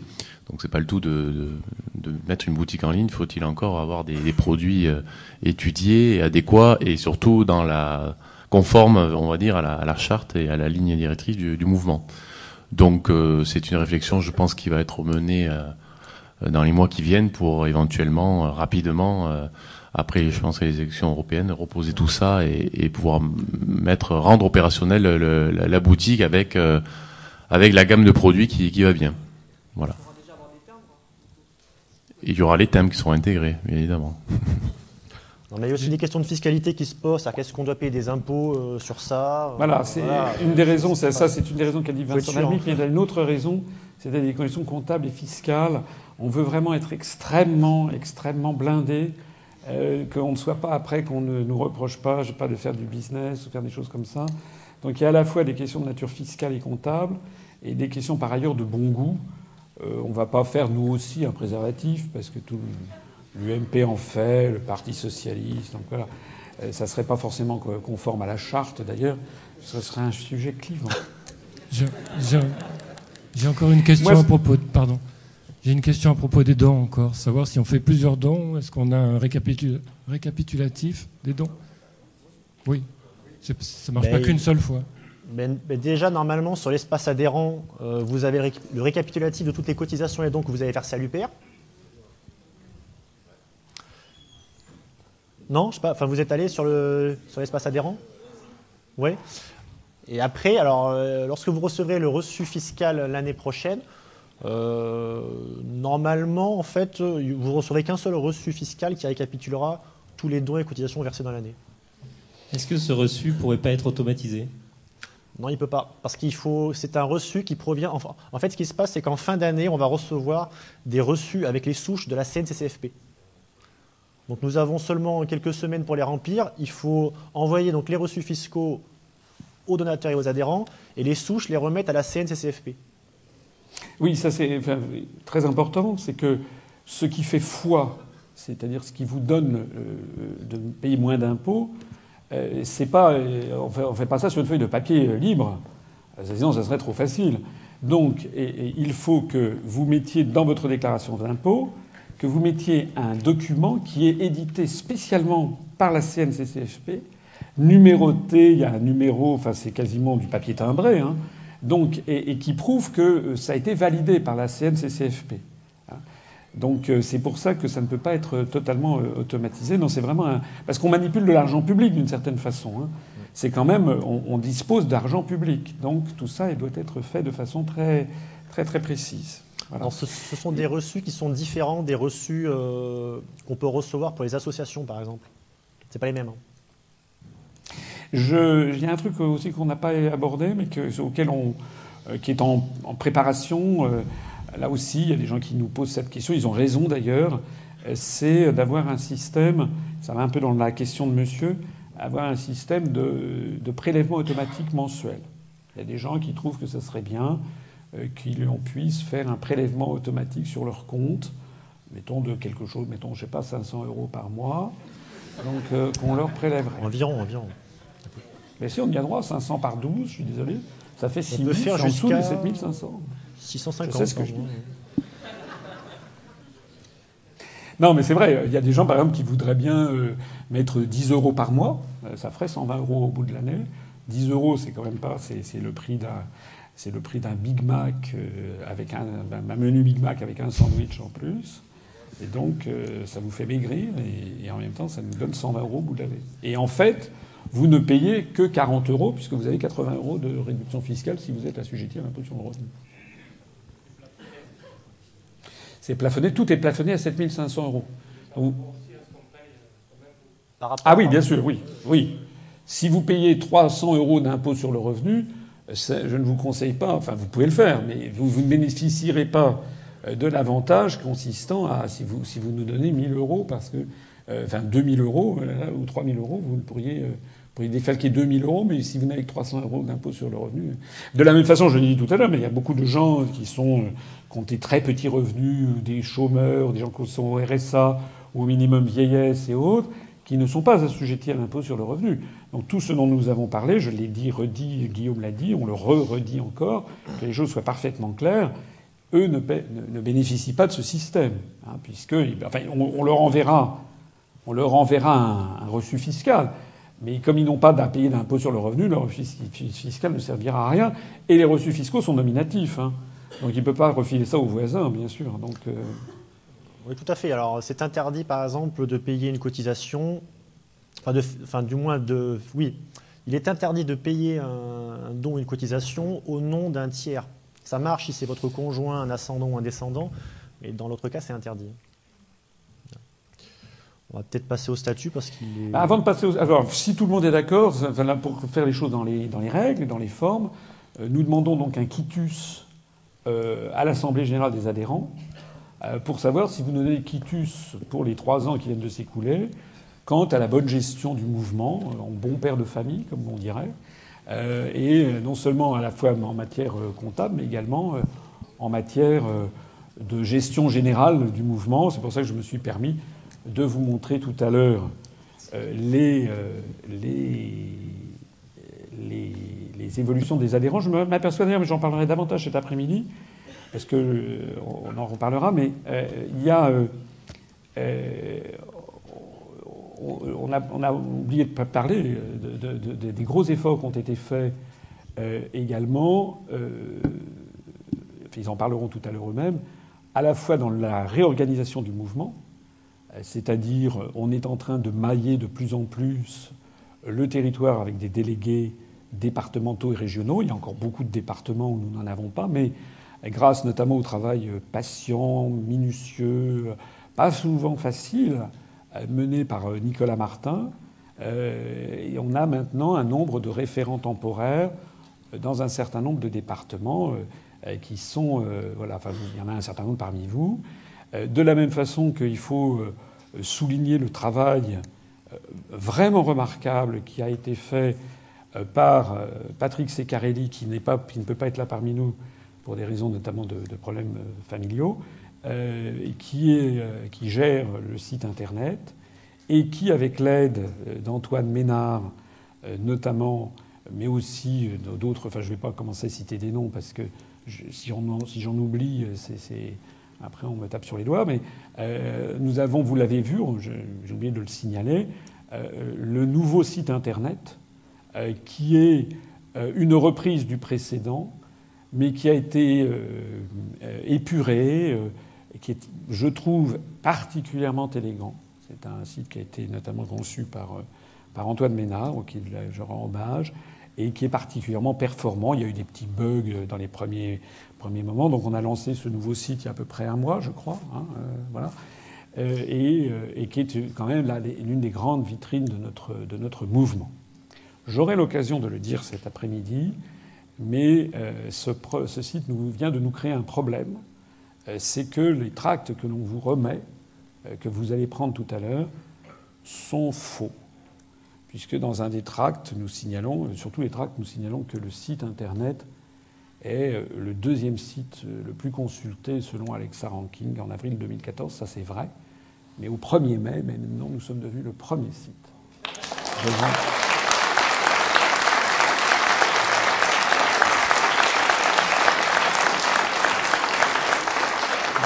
Devant, devant, le Front National sur les, le dernier mois qui s'est écoulé. Alors j'en reparlerai tout à l'heure, mais nous avons donc, vous avez devant vous euh, le Bureau national, et puis vous pouvez vous regarder vous-même, vous, pouvez vous regarder vraiment avec fierté dans une glace, c'est que nous sommes en train collectivement de créer un mouvement politique sans aucun argent, sans aucun accès aux médias. et eh bien, nous venons de nous hisser au premier rang des sites politiques les plus consultés sur Internet, devant le FN, devant Nouvelle Donne, devant nous. Je ne parle pas des autres qui sombrent dans les profondeurs du classement de Alexa, de Alexa Ranking. C'est sans doute la raison pour laquelle euh, les médias, tous les journalistes politiques français, quand on leur parle de l'UPR, ils disent Lu quoi?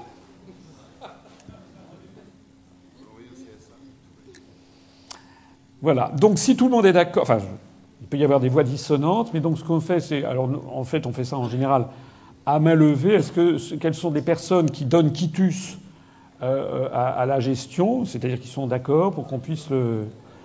Bon, c'est un. Oui, moi aussi. Je suis quand même adhérent. Je même, suis même le premier.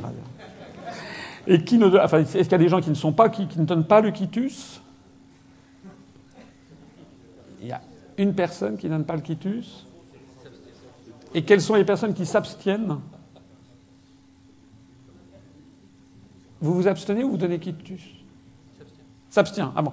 Donc il y a euh, donc, euh, voilà, unanimité, moins une abstention. Alors, c'est présent. Ah, il y a un non et une abstention. C'est ça.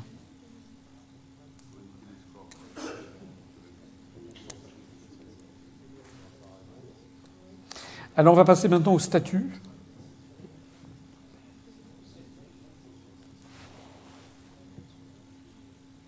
Non. C'est trop trop long. Quoi.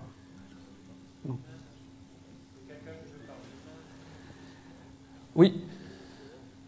J'ai pas de micro, c'est pas grave.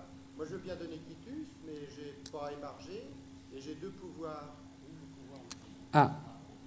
Les pouvoirs, on les prendra après, euh, au moment de voter pour la, liste. Pour, euh,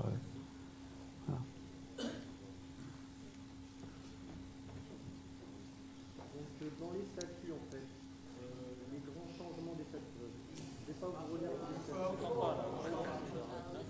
Alors, sur la présentation des statuts, ils sont en ligne, on les a mis en ligne sur Facebook et sur le site internet. Je, ne sais pas si c'est sur le site internet. C'est sur le site internet et c'est en ligne. Euh, vous n'êtes pas obligé là aussi de me croire, mais je vous garantis que ces statuts sont la reprise à l'identique des statuts antérieurs, avec évidemment un certain nombre de modifications. Euh, sinon, ça serait pas des, euh, voilà, ça ne servirait à rien ce qu'on fait. Donc il s'agit d'une modification des statuts antérieurs, premièrement. Deuxièmement, les statuts, les modifications qui ont été apportées, donc c'est tout l'antérieur, plus les modifications que euh, Guillaume va vous présenter. Et il va entrer dans le détail, je crois, les uns après les autres. Enfin bon, c'est assez, assez long. en gros, l'objectif, je l'ai dit tout à l'heure, que nous avons poursuivi, c'est premièrement de faire coller la réalité avec, avec les statuts. Nous avions par exemple prévu dans les premiers statuts quelque chose comme une réunion du Conseil national trois fois par an. Or, le Conseil national, en fait, c'est très très lourd, parce que le Conseil national, c'est donc tous les délégués, notamment départementaux, euh, du mouvement, euh, qu'il faudrait réunir trois fois par an. Et je signale que euh, ça signifie au passage qu'il faudrait leur payer leurs frais de déplacement et d'hébergement. Donc c'est absolument pour un mouvement politique comme le nôtre. Enfin, évidemment, certains peuvent dire non, non, je prends ça à ma charge, mais il y a aussi des gens qui peuvent dire non. Donc euh, c'est une des raisons pour lesquelles ça serait, enfin, ça serait vraiment, vraiment euh, euh, de l'argent jeté par les fenêtres. Parce que je, je, rappelle que tout ce que nous dépensons, moi j'y pense absolument tout le temps, quand on dépense 250 euros, ça veut dire 25 adhérents à 10 euros. Hein. Donc ça nous paraissait une mauvaise allocation des moyens que de faire cela. Donc en réalité, euh, dans ce détail, on propose de reporter le Conseil national, non pas trois fois par an, mais une fois par an, euh, ce qui d'ailleurs n'était pas toujours bien respecté en plus de ça. Donc maintenant, euh, voilà. En revanche, euh, il y a aussi, vous, Guillaume va vous l'expliquer, sur la comptabilité, on cite la CNCFP, il y a des trucs que l'on remet un petit peu d'aplomb par rapport, à, ce qui existait. Mais les vraies modifications des statuts, enfin les modifications du moins les plus substantielles, consistent à aller dans le sens, c'est ce que je disais tout à l'heure, d'une meilleure représentativité de, euh, de, de, des adhérents, donc avec une modification de la composition du Bureau national, avec désormais un nombre minimum de membres du Bureau national. Guillaume va vous le montrer. Donc euh, il y a le président, le, le, ou la secrétaire générale, le ou la trésorière. Euh, ça, c'est des choses obligées. Et puis après, d'autres membres de l'UPR, entre 8 et 16 personnes, ce qui veut dire que le Bureau national doit avoir un minimum de 11 personnes et un maximum de 19 personnes. On pourra éventuellement ultérieurement remodifier cela. Euh, on est, euh, toujours. Tiraillé entre deux, euh, contraintes, deux raisonnements différents et contradictoires. La nécessité d'avoir une meilleure représentativité des adhérents, notamment au Bureau national, qui est un peu le gouvernement du mouvement, et puis deuxièmement, euh, euh, lutter contre ce que vous connaissez bien, qui s'appelle le phénomène des chaînes. Bon. Le système d'autoblocage, avec plus il y a de gens, plus c'est difficile de prendre des décisions. Hein. Donc euh, il faut aller un peu dans un sens et, dans l'autre. Voilà, on, pense avoir un compromis. Le, le, le fait d'aller de 11 à 19 permet aussi d'être que les statuts soient toujours conformes à la situation, puisqu'il peut arriver qu'un membre du Bureau national démissionne, euh, décède, ce sont des choses qu'il faut prévoir.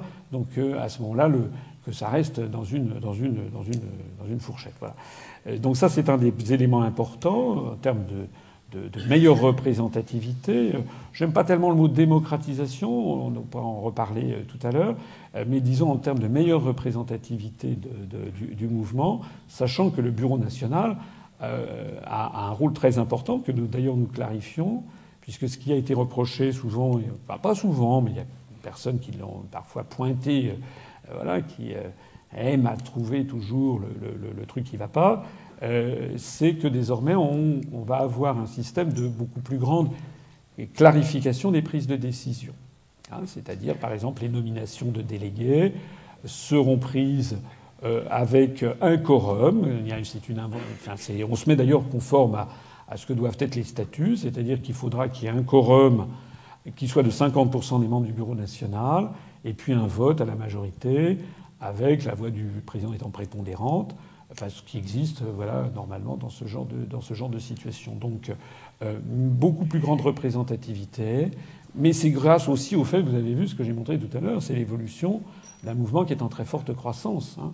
Quand vous avez 40 adhérents dans un mouvement, vous ne vous amusez pas à avoir un, avoir un, bureau national avec, avec la moitié des adhérents. Bon, euh, donc, euh, et puis vous avez, vous parlez au plus pressé. Donc plus l'UPR se, se, se, développe, se structure, et plus on peut euh, se rapprocher, et même si possible devenir parfaitement, parfaitement conforme aux standards les mieux, les mieux acquis.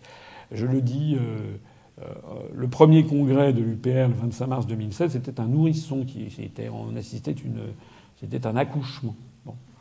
Euh, en général, vous savez, les nourrissons ne sont pas toujours très très beaux. Sauf, bien entendu, votre, votre fille qui était magnifique.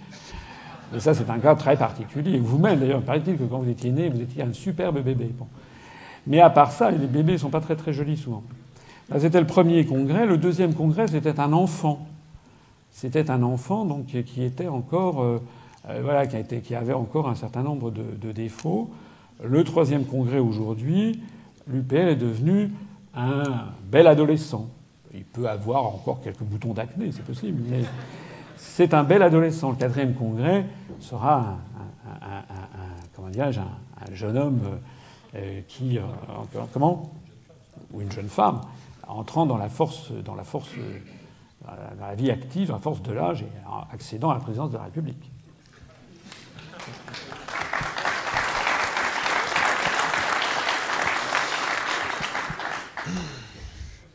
Alors, je vais peut-être pas lire les statuts en entier, parce qu'il y a quand même pour 9 pages. Hein. Sinon, euh, sinon, on mangera l'heure espagnole. Alors, donc je vais juste citer euh, les, les, passages qui ont été modifiés. Alors, l'article 5 sur les adhérents. Le Bureau national se réserve le droit de refuser l'admission d'une personne physique ou morale susceptible de nuire à la réputation ou au bon fonctionnement de l'UPR. Donc ça, ça a été rajouté. Alors également, ce qu'on a fait, c'est qu'on a reporté une partie des passages qui étaient dans, le, dans les statuts, on, les a reportés dans le règlement intérieur. La différence entre les statuts et le règlement intérieur, c'est que les statuts ne peuvent être modifiés que lors du congrès, c'est-à-dire que tous les trois ans seulement, alors que le règlement à l'intérieur a l'avantage qu'ils peuvent être modifiés lors du Conseil national, qui se tient au moins une fois par an. Donc on a mis le montant des cotisations fixé chaque année par le Bureau national sur proposition du trésorier. Ça a donc été reporté dans le règlement intérieur. Euh, une partie également qui a été enlevée, c'est au moment de leur adhésion, les membres doivent signer une attestation sur l'honneur qu'ils ne sont pas membres d'une association dont les objectifs sont incompatibles avec celui poursuivi par l'UPR, ou s'ils sont membres d'une telle association, ne pas renouveler leur adhésion. Le Bureau national de l'UPR est seul compétent pour juger de ces incompatibilités, sa décision ne peut pas faire l'objet de recours et n'a pas à être justifiée. Disons, qu'en pratique, il n'y a pas d'attestation sur l'honneur, parce que lorsqu'on adhère, de toute façon la majorité des cas c'est sur Internet. Donc c'est une procédure qui avait, été mise en place au début, mais dans les faits, euh, c'est pas possible à faire. Et puis en plus, oui. Euh, en revanche, ce qui est maintenu quand même, euh, c'est le fait que quelqu'un qui adhère à l'UPR est censé, est réputé avoir lu la charte et en partager euh, toutes les, tous les considérants et les, conclusions. Hein. Donc ça, c'est quand même très important. C'est-à-dire que quelqu'un, un adhérent, et qui euh, piétinerait euh, la charte fondatrice, piétinerait, prendrait des positions, par exemple, publiques, qui seraient totalement contradictoires avec notre charte, eh bien, pourrait être euh, enfin, c'est ce qui existait auparavant, ça, persiste ici. Mmh, mmh, c'est précisé à la fin. Voilà, on peut, on peut lui demander de, quitter le, de quitter le mouvement. Donc, qui a été supprimé également, l'adhésion à l'UPR devient définitive après avoir reçu l'agrément du Bureau national qui statue sans avoir à justifier sa décision. Donc, effectivement, en pratique, c'est trop lourd ce genre de procédure. Euh, en fonction des cotisations acquittées, les adhérents se répartissent en, nombre, euh, en membres d'honneur, membres bienfaiteurs et membres actifs. Toutes les personnes ayant adhéré à l'UPR avant la clôture de son congrès fondateur du 25 mars 2007 seront en outre fondateurs du mouvement. Ça aussi, on l'a écarté. Ah bon? Ben oui.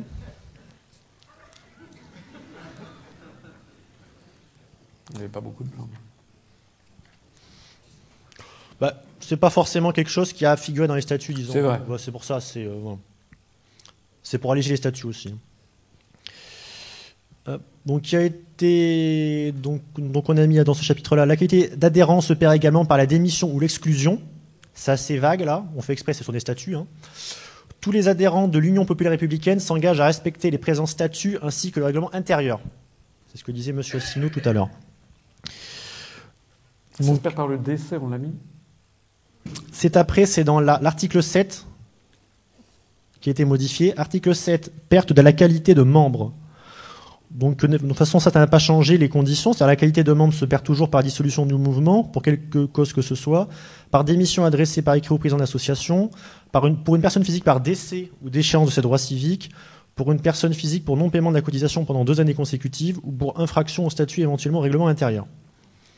Donc, ce qui a été supprimé, là, c'est une partie sur les sanctions. Donc ça, ça a été écarté. Par ailleurs, le Bureau national de l'Union populaire républicaine peut exclure tout membre pour motif grave après avoir entendu l'intéressé ou son représentant s'il s'agit d'une association affiliée. En particulier, l'exclusion d'un membre est prononcée par le Bureau national s'il prend des positions publiques incompatibles avec les objectifs de l'Union populaire républicaine, contraires à la charte fondatrice de l'UPR, ou aux orientations politiques décidées par le comité directeur ou de nature à nuire à la bonne réputation du mouvement. En fait, ça a été résumé tout simplement euh, en une petite phrase très simple euh, qui a été dite tout à l'heure lors, lors d'article 5. Parce que le comité directeur, bon, il n'y en a pas en pratique, donc c'est vraiment pour simplifier. Euh, l'article 8, les ressources. On a rajouté une ressource supplémentaire qui est le financement public, qu'on aura évidemment en 2017. Eh ben oui, hein. il y a législative. Hein. Euh, je fais une incidente, deux incidentes. Premièrement, pour ceux qui ne seraient pas familiers de, des statuts des partis politiques, euh, ce que nous nous présentons là est, assez, est assez très, très banal. Il y a dans tous les mouvements politiques, un mouvement politique se réserve la faculté de pouvoir exclure des, des, membres. Nous, ce que l'on précise, c'est qu'à la différence des autres, euh, nous, il y a quand même un corpus doctrinal, si j'ose dire, c'est la charte fondatrice, euh, qui date du 25 mars 2007 et qui fixe, ben vous la connaissez tous, ça fixe les orientations générales du, mouvement. Voilà. C'est-à-dire que quelqu'un qui adhérerait à l'UPR et qui dirait non, non, en fait, moi je propose de renégocier les traités, bon, cher ami, euh, allez voir, il y tous les autres partis politiques vous ouvrent les bras. Donc euh, ça c'est important. Vous savez, tout le monde peut, enfin un certain nombre de personnes ont à l'esprit euh, le problème que nous avions eu il y a, un peu plus d'un an, euh, lorsque l'un de, de nos membres dirigeants avait pris des positions, enfin prenait des positions publiques, voulait nous entraîner euh, vers euh, des soutiens marqués ou une connivence affichée avec Dieudonné, par exemple. Donc, comme je l'ai toujours dit euh, quand on m'a interrogé là-dessus, nous, chez nous, il y a des gens à l'UPR qui aiment beaucoup Dieudonné, et il y en a qui détestent Dieudonné. Voilà. Et les gens n'ont pas adhéré à l'UPR euh, pour gloser sur euh, l'intérêt d'une quenelle. Hein. Donc, euh, c'est un sujet, c'est précisé dans la charte, les sujets clivants doivent être mis à l'écart. Donc, ça, c'est très important parce que euh, ce qui est très important, et je pense que c'est une des clés aussi du succès de notre mouvement, c'est que l'UPR dit ce qu'elle fait et fait ce qu'elle dit. Hein, C'est-à-dire que les gens, nous avons chez nous des gens venus de tous les horizons, aussi bien de l'extrême droite que jusqu'à l'extrême gauche. Il y a même des vraiment, enfin des, des on, a des gens, des anciens euh, membres du Front National. J'ai vu, il y a, on a un jeune adhérent à, Paris qui me disait l'autre jour, qui a 25 ans et qui avait adhéré au Front National il y a, un an, un an et demi, euh, au vu de, de M. Philippot qui est passé sur toutes les télés. Il trouvait que ce que disait M. Philippot était très bien. Je peux le comprendre, puisque M. Philippot vient copier derrière les piliers ce que je dis. Bon. Donc il trouvait que c'était très bien. Sauf qu'une fois qu'il a adhéré au Front National, il s'est retrouvé ensuite euh, dans, des, dans des réunions euh, de cellules, ou je ne sais pas comment ils appellent ça, euh, sur le terrain. Et puis, euh, là, il a découvert que M. Philippot ne représentait en aucun cas euh, la base du Front National. Qu'il se retrouvait dans des réunions euh, où les gens tapaient sur les Arabes, tapaient sur les Noirs, tapaient sur les Juifs, tapaient sur les homos, tapaient sur les ci, tapaient sur les A. Donc lui, au bout d'un quelques mois, il a dit ça va, je ne suis pas entré là-dedans pour ça. Donc il a claqué la porte du Front National, puis après il a découvert notre mouvement, et là, chat échaudé, craignant l'eau froide, il est venu, avant d'adhérer, il est venu à nos réunions de quartier pendant un mois, deux mois, trois mois, quatre mois, cinq mois, puis après il s'est dit bon, là j'adhère. Voilà. Donc ça, c'est très très important. Alors je prends un exemple du Front National, mais à l'autre bout, nous avons des gens qui étaient des cadres. En région sud-est, quelqu'un qui était un cadre de, de, de, la Ligue communiste révolutionnaire euh, et du NPA, on en a. Euh, on a et puis, euh, euh, on, a, euh, on a des gens qui étaient du Modem, euh, Jean-François Gourvenet, qui doit être par ici, je pense souvent à lui, qui est notre tête, voilà, qui est notre tête de liste pour la région Ouest, a été, je parle sous son contrôle, mais il l'a rendu public, donc il a été pendant de nombreuses années à, l'UDF, puis au Modem, il a voté oui à la Constitution européenne. Pas bien. Mais donc, il y, a, il, y a, il y a de la place pour tout le monde dans la maison du Père. Simplement, il faut que les gens qui viennent soient sûrs du contrat qu'ils passent avec nous. Hein. Donc ce contrat, c'est la charge. Vraiment, j'insiste beaucoup là-dessus. Et ça fait le succès de notre mouvement. C'est pour ça, il y, a, il y, a, des gens qui parfois, on l'a vu au moment des manifestations euh, l'année dernière euh, pour le mariage pour tous, j'ai eu beaucoup, beaucoup de gens qui m'ont fait des pressions pour qu'on prenne position euh, contre le mariage pour tous. Il se trouve qu'il y a chez nous des gens qui sont contre, il y en a sans doute beaucoup, mais il y en a qui sont pour. Bon. Et ils n'ont pas adhéré à l'UPR pour ça. Hein. donc nous, c'est vraiment ce qui. Pareil sur le nucléaire, pareil sur le gaz de schiste, pareil sur euh, le, les, éoliennes, pareil sur la fiscalité du patrimoine, pareil sur des tas de choses. Nous, nous avons une charte et un programme, vous connaissez, qui, ont, qui sont le plus grand dénominateur commun des Français, et donc le reste est mis à, l'écart. Donc c'est fondamental pour que le mouvement puisse continuer à se développer. Rien ne serait pire euh, que d'avoir un mouvement où l'on permettrait de remettre en cause cette charte fondatrice. C'est vraiment l'un des très très grands atouts de notre mouvement. Les autres n'en ont pas. Vous adhérez à l'UMP ou au PS, vous ne savez pas pourquoi, à quoi vous adhérez. Ou à fait non plus. Les gens ne savent absolument pas. Ils adhèrent, les gens adhèrent sur une espèce de vague image, une espèce de nuage médiatique, une image générale de mouvement. Et puis après ça, ils découvrent qu'on les embarque dans des directions qui n'étaient pas celles du tout auxquelles ils pensaient. Ah, donc on va repartir sur l'article 10 du Congrès. En composition du Congrès. Tous les adhérents peuvent y participer toutes les délégations départementales sont tenues de s'y faire représenter. Seuls les adhérents à jour de cotisation disposent d'un droit de vote. 10.2 compétences. Le Congrès approuve les actions engagées au cours de l'année passée et donne quitus à la majorité des adhérents présents ou représentés au bilan présenté par le Bureau national pour les actions conduites. Donc ça, ça a été fait. Euh, le changement, voilà, c'est là. Le Congrès élit le président et les membres du Bureau national du mouvement. Avant, on mettait élit le président et les délégués nationaux. Or, en fait, il y a une petite différence entre un délégué national et un membre du Bureau national. Euh, c'est-à-dire qu'aujourd'hui, ben, il y a des gens qui sont membres, qui, enfin, qui sont délégués nationaux, mais qui ne sont pas membres du BN. Et voilà, donc il y a une petite différence qui n'était pas claire avant. Euh, on va maintenant passer sur l'article 11 sur le Conseil national. Donc le Conseil national se compose donc du président, de tous les membres du Bureau national, ça, ne change pas. Des délégués nationaux, on a rajouté, ça n'était pas précisé. Donc les délégués régionaux, les délégués départementaux et les parlementaires de l'UPR que nous aurons évidemment le 25 mai. Ah c'est d'ailleurs un peu parce que imaginons qu'on est, c'est un peu dangereux parce que si en 2017 nous avions 350 euh, députés, il y a le congrès avant. ah oui, il y a le congrès avant, vous avez raison. Il faudrait élargir le bureau national, effectivement, à 350 personnes. Non, le conseil national. Le, oui, le conseil. Ah oui, le conseil. Effectivement.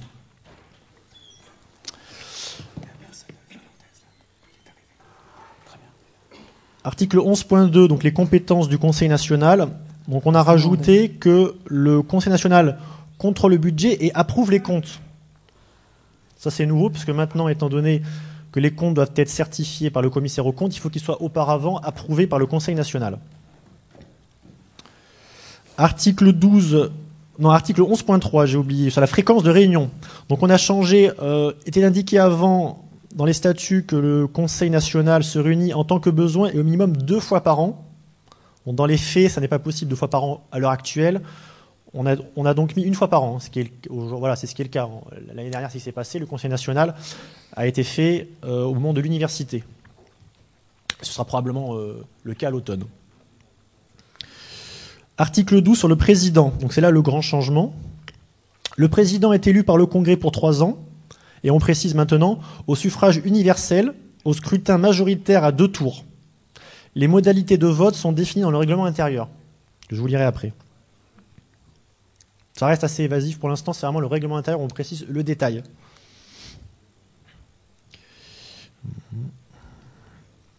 Le président peut procéder à la nomination d'un ou plusieurs délégués nationaux, spécialement en charge d'une ou de plusieurs actions précises, et doit soumettre ses décisions au bureau national. Là, on vient de changer, parce qu'avant, on disait que c'était que le président devait soumettre ses décisions soit au, au, Congrès ou au Conseil national. En pratique, ce serait compliqué, parce que le Conseil national qui tient une fois par an, euh, ça mettrait des mois avant de pouvoir nommer un nouveau délégué national. Article 15, le Bureau national. Donc là également, il y a un changement. Avant, le Bureau national se composait d'un président, du secrétaire général, du trésorier des délégués nationaux. On a remplacé délégués nationaux par euh, ben donc entre 11 et on a dit 16 membres élus au Congrès. entre 8 et 16. Entre 8 et 16, pardon. Le Bureau national doit comporter toujours traditionnellement le président, le secrétaire général et le trésorier le secrétaire général et le trésorier pouvant être révoqués ad nutum euh, avec l'aval du Bureau national, en cas, par exemple, si le trésorier est, trouvé en train de, piquer dans la caisse. C'est toujours un. Et alors, comment?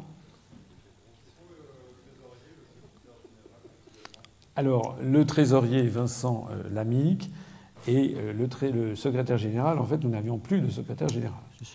Donc là, on va vous proposer justement un secrétaire général qui, euh, euh, sera, enfin, qui sera Valérie, qui est là, Valérie Bugot. et alors à ceci s'ajoutent les membres, d'autres membres, et c'est là l'innovation, parce qu'avant, finalement, on ne savait pas combien il y avait. on était tombé. On avait un bureau national qui était de cinq personnes plus que il y avait une personne que nous avions, que nous avions décidé d'exclure, on était avec un bureau national de quatre personnes. Ce qui euh, était effectivement commode pour prendre des décisions, ce qui était euh, critiquable parce que c'était quand même euh, très peu représentatif. Donc l'idée maintenant, c'est d'avoir un minimum de 8 personnes en plus, ce qui fait 3 plus 8 égale 11, et de 16 personnes au maximum, donc 8 au moins, 16 au plus, ce qui veut dire donc que le Bureau national comportera entre 11 et 19 personnes. Je vous l'ai dit tout à l'heure, l'idée étant d'élargir, c'est quand même un élargissement tout à fait considérable. La, liste que je présente euh, remplit tous les postes, donc avec 19 personnes, c'est évidemment un élargissement considérable, quasiment euh, c'est cinq fois plus important euh, que le bureau existant. Ce qui, on va voir, peut peut-être, j'espère que non, poser des difficultés euh, euh, bah, de, rapidité d'exécution, de ce genre de choses. Euh, il est prévu, mais ça j'avance sur ce que va dire Guillaume, que le Bureau national doit se réunir une fois par mois, ce qui est là aussi que nous ne ferons certainement pas, puisque, en termes physiques, puisque ça veut dire euh, qu'il faudrait une fois par mois, par exemple, faire venir des gens de l'autre bout de la France, y compris peut-être euh, de l'outre-mer, ça serait déraisonnable pour les coûts du, mouvement. Sauf à ce que l'on demande aux gens de payer de leur poche. Mais il ne faut pas exagérer non plus. On ne peut pas demander à des bénévoles de, payer en plus. Euh, voilà. Donc, il est prévu, comme l'expliquera, je crois, Guillaume, que les réunions du Bureau national peuvent se faire également par vidéoconférence euh, et également par échange de courriel. Voilà. Ce qui sera la procédure en fait très, très rapide. Par exemple, pour nommer un nouveau délégué départemental, euh, maintenant on aura une prise de décision euh, qui sera instruite, par exemple, comme c'est un peu déjà le cas actuel, par Nicolas Martin, qui justement téléphone dans les départements, essaie de voir un peu quelles sont les personnes euh, qui sont désireuses de prendre des responsabilités. Il y a des départements où on n'en a pas. Euh, hein, donc, euh, et puis voir un peu le profil, et puis ensuite propose ça au Bureau national pour, pour, pour, pour la, nomination. Hein. Voilà. Donc c'est un exemple, mais ça peut être aussi l'exemple d'une campagne de publicité, ça peut être aussi l'exemple d'une campagne de promotion du mouvement sur Internet. Les membres du Bureau national, d'ailleurs, en tout cas la liste que je présente, sont des gens qui ont fait leurs preuves à, l'UPR, qui sont et qui auront des profils diversifiés, ce qui fait que c'est aussi un enrichissement. Ce qui est attendu de ce Bureau national, c'est que les gens prennent davantage part au mouvement. Pour vous tout avouer, je suis personnellement un peu fatigué euh, parce que ça a été très très difficile de porter cette affaire pendant. Donc plus il y a de gens et plus des gens peuvent être là pour. Euh, euh, on vous les connaissez, certains d'entre eux, d'entre eux, vous les connaissez déjà parce qu'ils se sont exprimés. Je pense à Régis Chamagne, qui est parmi nous, qui est le responsable national chargé des questions de, défense. Je pense à Vincent Brousseau, auquel on réservera tout à l'heure une ovation, j'espère, qui est, qui est notre l'économiste, enfin le spécialiste de l'euro et des questions monétaires qui, a travaillé à, la Banque Centrale Européenne. Tout ça, c'est un formidable enrichissement. je ne cite pas les autres, parce qu'il faut. tout ça est un formidable enrichissement pour le mouvement, et puis des gens qui vont pouvoir nous donner des idées, euh, voilà, en, plus. Hein. c'est comme ça qu'on voit, les choses. Pour continuer, donc le bureau national est présidé par le président et le secrétaire général en assure son secrétariat. Donc l'article 15.2 sur les compétences. Euh, donc auparavant, c'était il se prononce en dernier ressort sur les admissions et sur les radiations et exclusions des membres de l'UPR. Donc on a supprimé le passage en dernier ressort sur les admissions. Ce qu'on a supprimé également, euh, le, conseil, donc le, non, le Bureau national soumet à la ratification du Conseil national la liste des candidats investis par le mouvement pour les élections européennes, nationales, législatives, sénatoriales, régionales et locales, municipales ou cantonales. Effectivement, c'est pas c'est pas faisable hein, parce que ça voudrait dire qu'il aurait fallu que les candidats soient déjà validés euh, dès octobre dernier. Donc en pratique, c'est en fait maintenant le Bureau national qui valide la liste des candidats investis pour les élections européennes, nationales, législatives, sénatoriales, régionales et locales. Et au, sein du Bureau national, donc, les votes peuvent se faire par courriel. Et en cas de partage des voix, la voix du président est prépondérante. Je me permets d'insister sur le fait que c'est un vrai effort dans ces réformes de statut pour, encore une fois, améliorer la transparence des prises de décision. Mais quand je dis un vrai effort, c'est qu'il faut se mettre à la place euh, des gens qui sont euh, à la tête du, mouvement. Euh, pour les élections européennes, qui, la, définition des listes, en réalité, le problème que l'on a eu souvent, c'est que c'est de chercher des, gens qui voulaient. C'est pas c'était pas qu'on en écartait, c'était d'essayer d'en trouver. Hein, donc euh, euh, il ne faut pas, avoir une vision, euh, erronée de, la situation. En particulier, forcé de, de dire, parce que c'est la pure vérité, qu'il était plus difficile de trouver des candidates que des candidats. vous savez qu'il y a une obligation de liste Shabada, comme on dit, 50% hommes, 50% femmes. Et donc souvent, d'ailleurs notre mouvement, c'est un des c'est un des problèmes que nous avons, c'est que nous avons une disproportion d'hommes par rapport aux femmes. On a en gros 80%, un peu plus 82% d'hommes par rapport à 18% de femmes. Alors c'est un problème qui se trouve dans la quasi-totalité des mouvements politiques français, plus ou moins marqué. Euh, et c'est d'ailleurs les raisons pour lesquelles le législateur a imposé ces listes avec euh, cette parité obligatoire. Que personnellement, euh, bon, euh, il y, a du, pour, mais il y a aussi beaucoup de contre. Hein. C'est pas, pas évident. Euh, mais bon, c'est comme ça. Euh, donc il faut bien comprendre que ce, que, ce, système que l'on instaure là, pour répondre aux soucis manifestés par quelques personnes d'avoir une plus grande transparence, ça va alourdir les procédures et ça, va ça risque de les rendre compliquées, alors même que le problème est souvent déjà qu'elles sont déjà en l'espèce on ne trouve pas assez. Par exemple, je prends l'exemple de 2017, euh, qui c'est pas demain, mais c'est après-demain. Euh, pour 2017, si euh, nous voulons avoir des candidats aux élections législatives, si on veut en avoir dans les 573 circonscriptions françaises, ça veut dire qu'il faut avoir 1000, 1146 candidats avec les suppléants. il faudra s'y prendre de bonne heure. Hein, voilà. Alors il peut arriver effectivement dans certains départements, il y ait un conflit entre plusieurs personnes qui voudraient avoir l'investiture, Mais le problème auquel on sera confronté, certainement, ce sera la difficulté de trouver des gens qui acceptent de, se présenter, sachant que nous n'aurons probablement pas les moyens financiers d'assurer euh, d'assurer les défraiements des gens qui se présentent. C'est tout, le problème. Hein. Assurer le défraiement des gens qui se présentent. Vous ne devenez remboursé pour les législatives que si vous dépassez 5% des, suffrages. Hein. Donc euh, un mouvement politique comme le nôtre ne pourra pas euh, se permettre de prendre à sa charge les, déficits des gens si nos candidats n'arrivent pas à faire, à faire plus que 5% euh, des, suffrages au, premier tour. Hein, voilà.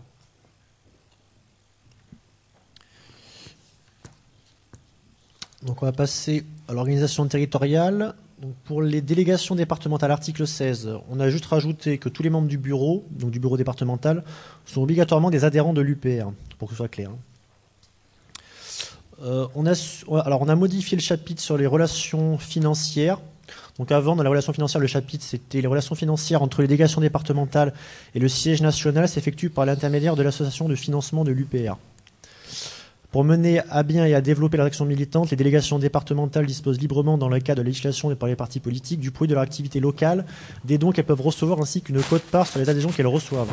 Pour faciliter leur gestion quotidienne, les délégations départementales disposent d'un inventaire financier. Donc ça, on l'a supprimé ce passage-là, parce que c'est en fait, ça reviendrait en fait à donner finalement un compte bancaire et la gestion euh, de la comptabilité à chaque délégation. Quand on voit déjà que c'est très compliqué à faire au niveau euh, national, il faut être très, rigoureux pour éviter les risques justement de rejet euh, des comptes de l'UPR. On préfère en fait que ce soit fait au niveau national. Et ce qu'on a changé, en fait, qu'on a mis en place, d'ailleurs c'est le cas depuis le début de l'année, ce qui, donc ce qui est fait, c'est que le financement des, délégations départementales est constitué d'une dotation nationale annuelle déterminée par le Bureau national.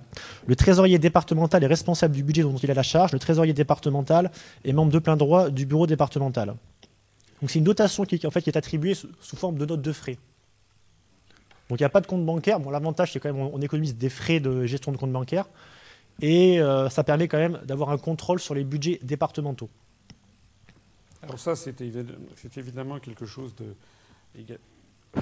quelque chose d'important parce que qui était euh, euh, très insuffisamment précisé et clarifié dans les, statuts antérieurs. Je ne sais pas ce qui se passe. C'est que ça nous a été là aussi reproché, à juste titre, par un certain nombre de délégations. Plus on a de délégations, sur place dans les départements, il y a des frais qui sont engagés. Et donc euh, l'idée, c'est qu'il y ait la possibilité de, défrayer les, gens. Alors, ce sont des processus qui sont compliqués parce que il y a toujours, euh, il y a plusieurs formules qui peuvent être, qui peuvent être, qui peuvent être retenues. Euh, il faut voir que nous, veillons, enfin je veille particulièrement à ce que nous soyons un, mouvement politique, un, conforme au droit, et deux, euh, donc, ce qui il faut serrer les boulons, hein, puisqu'on est sous le, regard de la CNCCFP. Donc, on ne peut pas se permettre la moindre fantaisie comptable euh, au fin fond de n'importe quel département.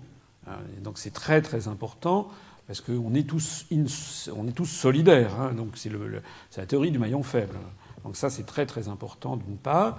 Puis d'autre part, je n'oublie pas non plus que nous sommes encore un petit mouvement politique même si ce mouvement se développe de façon spectaculaire, même si on va dépasser euh, probablement les 5000 adhérents d'ici 15 euh, jours, enfin sans doute avant les élections, euh, ça n'est jamais que 5000 adhérents, alors que le Front National, par exemple, lorsque Mme Le Pen a été élue, avait 35 000 adhérents, il en a peut-être 40 ou 50 000, donc 10 fois plus gros. L'UMP a peut-être 70, 80, certains disent. Il paraît-il qu'après l'élection de Sarkozy, ils étaient montés à 330 000, ils sont redescendus. Et puis surtout, ces mouvements politiques, l'UMP, le Parti socialiste, les deux premiers se partagent à eux deux du fait de la martingale qui a été définie par les députés de l'UMP ou du Parti socialiste. Au miracle, l'argent public va à 75% vers l'UMP le Parti socialiste. C'est assez bien trouvé. Bon, donc euh, ils, ont, ils croulent sous l'argent. Hein. le budget de l'UMP, ils ont euh, déjà, 30, au début de l'année, poum, 30 millions d'euros d'argent public, c'est-à-dire votre argent et le mien, qui tombent dans les caisses de l'UMP. Et le PS, 25 millions d'euros, ou c'est peut-être l'inverse depuis les changements de majorité. C'est ça. Donc nous, vous voyez qu'avec même 5000 5000 adhérents, avec une moyenne de 30 euros, ça fait 150 000 euros. Alors que l'UMP, boum, 30 millions d'euros, sans compter leurs propres adhérents, notamment tous les gens, les gens, les conseillers généraux, les maires, les conseillers municipaux qui sont obligés d'adhérer. C'est la rémunération, effectivement, du fait qu'ils ont été élus. Ils ont eu l'investiture de l'UMP. Ce que je dis est aussi vrai pour le PS ou d'ailleurs pour le Front National à une plus petite échelle. Donc ça veut dire que le budget de l'UMP, je ne sais pas. 50 millions pour l'UMP et le PS chacun. Leur budget global est de 50 millions d'euros. Hein. Donc nous, on est. Euh, vous voyez qu'avec 50, 000 adhérents à 30 euros, ça, veut dire qu'on a quelque chose comme, 3% euh, du budget de, l'UMP. Hein. Donc euh, c'est la raison pour laquelle on est obligé de. 0,3%, oui. oui. 1%, 50, 50 millions, 5 millions, oui, c'est 0,3%. 0,3% du budget de l'UMP. Bon. Alors que vous voyez qu'à Paris, on a 11% du nombre de leurs adhérents. Vous voyez un peu, le, un peu l'injustice invraisemblable qu'il y a. Donc quand on a 0,3% du budget de l'UMP, euh, on est obligé de serrer, serrer, serrer euh, les boulons. Euh, d'autant plus qu'on ne sait même pas ce qui se passerait si on avait un découvert bancaire ou si on allait voir une banque pour leur demander un, crédit. Euh, voilà, j'espère qu'on n'aura pas à le voir parce qu'on ne sait pas à quelle sauce on pourrait être, mangé. Donc euh, voilà, c'est la nécessité. Alors on va, on va dans le sens, c'est précisé dans ces statuts. On essaie de naviguer à tout moment entre, euh, des, des, nécessités contradictoires. Voilà. Donc on essaie de trouver un, un juste milieu. Donc l'article 17 sur les délégations régionales. Donc ce qu'on a changé, c'est que la délégation régionale se réunit au moins une fois par an. Avant, c'était deux fois par an. Donc, toujours pareil pour que ce soit adapté à la réalité. Quand on dit au moins, ça veut dire au moins. Mm. Rien n'empêche, par exemple, on dit le Conseil national se réunira au moins une fois par an pour être conforme au statut, parce qu'en fait, euh, on n'a même pas vraiment respecté ça en 2010-2011. Bon. Alors l'année dernière, on a réuni le Conseil national, donc cette année, on est déjà contraint de le réunir au moins une fois. Mais euh, le cas échéant, on peut envisager, euh, si nécessité l'oblige, de, se réunir deux fois. Ça, rien, ne l'interdit. De la même façon, ça n'a pas été précisé, mais il faut le souligner, parce que c'était déjà dans les statuts antérieurs, que euh, les, comment dirais-je, on peut avoir un congrès extraordinaire. Ça peut se faire en cas de besoin. On peut envisager de faire un congrès extraordinaire pendant l'intervalle des trois ans sachant que tout ça a un coût. Euh, voilà, un coût. Donc, article 19, modification des statuts. Donc, pour qu'il n'y ait pas d'ambiguïté, euh, la modification apportée au présent statut sont arrêtées par le Conseil national et doivent être approuvées par 3 cinquièmes au moins des membres présents au Congrès. Avant, il y avait juste marqué par 3 cinquièmes. C'était un peu ambigu, on pourrait croire que c'est 3 cinquièmes tous les adhérents de l'UPR. Non, c'est que 3 cinquièmes des adhérents présents au Congrès. Et dernier chapitre qu'on a, alors on a, on a littéralement supprimé un chapitre entier qui est le chapitre sanctions et commission des conflits. Il y avait un chapitre qui précisait que le comité régional est décisionnaire en premier ressort des mesures disciplinaires. Toute procédure d'exclusion doit être prononcée à la majorité des voix des membres présents du comité régional. Après audition de l'intéressé en cas de partage des voix, la voix du délégué, régional est prépondérante. Bon, je vais pas dire jusqu'au bout, mais donc il y avait avant un, finalement un comité régional de, sanctions disciplinaires, qui n'est pas effectivement euh, possible, pour la simple raison qu'on n'a pas des délégués régionaux dans, toutes les régions. En fait, simplement, euh, c'est remonté au niveau du bureau national. C'est le bureau national qui décide de l'exclusion d'un membre du mouvement. Euh, il faut préciser quelque chose à ce propos, c'est que euh, cet allègement des statuts tient aussi à l'observation concrète. Pour les raisons que j'évoquais tout à l'heure, les gens qui adhèrent à l'UPR adhèrent par définition à la charte. Or, vous êtes tous formidables. C'est-à-dire que, non, c'est vrai, globalement, on a un mouvement politique qui vraiment euh, tient la route, qui impressionne les gens de l'extérieur. Impressionne parce que on est tous très différents, tout le monde a des avis très divergents sur des tas de sujets. Mais on sait ce que l'on veut quand on est à l'UPR. On a tous le même objectif qui est fixé par la charte et qui est fixé par, euh, par, le, par le, programme. Euh, donc l'expérience concrète montre qu'on on a une force militante qui, qui saisit d'ailleurs, qui impressionne beaucoup les autres, et notamment les gens qui adhèrent à l'UPR ont pris l'habitude, notamment avec les conférences que je fais, euh, d'être précis, de rechercher l'information. Je vais citer, je sais pas si, je, suis pas sûr d'avoir vu Clément Mananti. Est-ce qu'il est là dans la salle? Il est là. Il nous dira peut-être un mot tout à l'heure, mais je crois savoir qu'il a participé à une, à une réunion publique à Nancy il y, a, il, y a quelques, il y a une petite semaine où il y avait des représentants d'autres mouvements politiques. Et d'après ce que m'a dit mon petit doigt, euh, les autres étaient arrivés. Euh, euh, les doigts dans les poches, les mains dans les poches, pardon, et lui est arrivé, et il avait sous le coude, boum, il a posé euh, le traité de Lisbonne. J'exagère ou pas? Voilà, il avait la main. Et il avait du répondant, en plus, euh, Clément est, a du répondant, c'est quelqu'un qui, a, Donc, si j'ai bien compris, ça s'est assez bien passé quand on vous a donné la parole, il y avait plusieurs intervenants. Et euh, quand, on vous a donné la parole, il a pu clouer le bec de ses, de ses interlocuteurs. Et d'ailleurs, vous l'avez tous mesuré, à quel point euh, les outils euh, conceptuels qui, qui, sont fournis par l'UPR, si nous sommes devenus le premier site le plus consulté Internet de France, c'est pas pour nos beaux yeux. Hein. C'est tout simplement parce que des gens viennent y puiser, des journalistes y compris, pour savoir quelle est la vérité. C'est exactement ça. Hein. On est dans une, dans, une, dans une, société de nature euh, un peu soviétoïde vers la fin, c'est-à-dire qu'il y a un discours public et puis en sous-main, euh, tout le monde. alors à l'époque, les gens ils écoutaient Voice of America, je ne sais pas si c'était ce qu'il y avait de mieux, mais enfin bon, euh, ils essayaient d'avoir d'autres sources d'informations. Mais là, c'est exactement ce qui, ce qui se passe. Alors je ne veux pas m'égarer dans mon propos, mais y revenir. Nous avons une, vraiment une grande force militante. Et c'est pour ça qu'en fait, ces procédures qu'on avait pu imaginer, d'ailleurs en s'inspirant de ce qui existe dans des statuts d'autres mouvements, en fait, on les allège parce que le nombre de cas problématiques, en fait, s'est révélé très, très, très, très faible. Alors, il y a toujours, évidemment, des temps. On peut toujours imaginer de l'entrisme, des gens qui sont là pour essayer de torpiller le mouvement. Il faut toujours l'envisager. D'ailleurs, on en a eu. Euh, ça fait partie de, la vie politique. Mais euh, à la différence des autres mouvements, justement, euh, le verrouillage euh, idéologique de, notre mouvement est, très, très, précis et très particulier. C'est-à-dire que les gens ont le droit d'être d'accord ou pas d'accord sur plein de sujets, mais sur le cœur même de notre, mouvement, les gens soit sont d'accord, soit ils n'ont pas de raison d'être à l'UPR. C'est un truc qui est très très clair. J'en ai fini avec les statuts.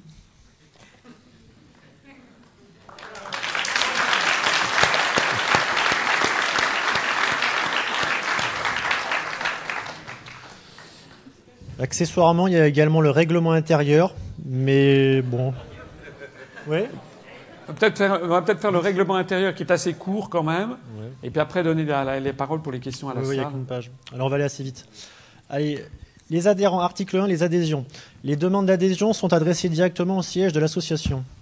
Le paiement pour le compte de tiers est interdit, sauf pour les adhésions de couple et les paiements pour le compte de concubins, d'ascendants et de descendants. Le montant des cotisations est fixé chaque année par le Bureau national sur proposition du Trésorier, donc ça on l'avait déplacé. Article 2, droit des adhérents. Les adhérents élisent le président et les membres du Bureau national. Ils participent aux activités et débats dans leur délégation. Article 3, sanctions. Le Bureau national de l'Union populaire républicaine peut exclure tout membre pour motif grave après avoir entendu l'intéressé. En particulier, l'exclusion d'un membre est prononcée par le Bureau national s'il prend des, des positions politiques des positions publiques incompatibles avec les objectifs de l'Union populaire républicaine, contraires à la charte fondatrice de l'UPR ou aux orientations politiques décidées par le comité directeur ou de nature à nuire à la bonne réputation du mouvement. En fait, ça avait été décalé dans les règlements, dans intérieurs, déplacé. Le Congrès, article 4, peuvent participer au vote les adhérents à jour de cotisation présents au Congrès. Ils procèdent à l'élection à bulletin secret du président et des autres membres du Bureau national, ils sont entre 8 et 16, on a dit. Tout adhérent à jour de cotisation peut être porteur de 5 procurations maximum. Le Bureau national, article 5. Le mandat des membres du Bureau national est de 3 ans. Le Bureau national est composé du président, du secrétaire général, du trésorier et des autres membres élus lors du congrès. Euh, voilà. Le président est élu au scrutin majoritaire à deux tours sur une liste. Au premier tour, la liste qui remporte la majorité absolue est élue. En cas de second tour, seules les deux listes ayant obtenu le plus grand nombre de suffrages restent en lice. Avant chaque tour du scrutin, chacun des candidats peut s'exprimer avec un temps de parole réparti de manière égale. Ici, c'est pas l'équité, on n'est pas au CSA. Article 7. Les candidatures doivent être transmises au Bureau national deux semaines avant la date du congrès. La déclaration de candidature doit être accompagnée des noms du président, du secrétaire général, du trésorier et des autres membres qui siégeront au Bureau national. Nul ne peut être présent sur plus d'une liste ainsi constituée. Et c'en est fini avec le règlement intérieur.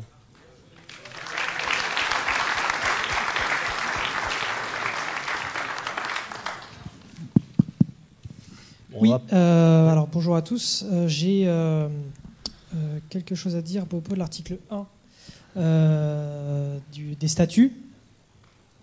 Alors d'abord, je vais le citer.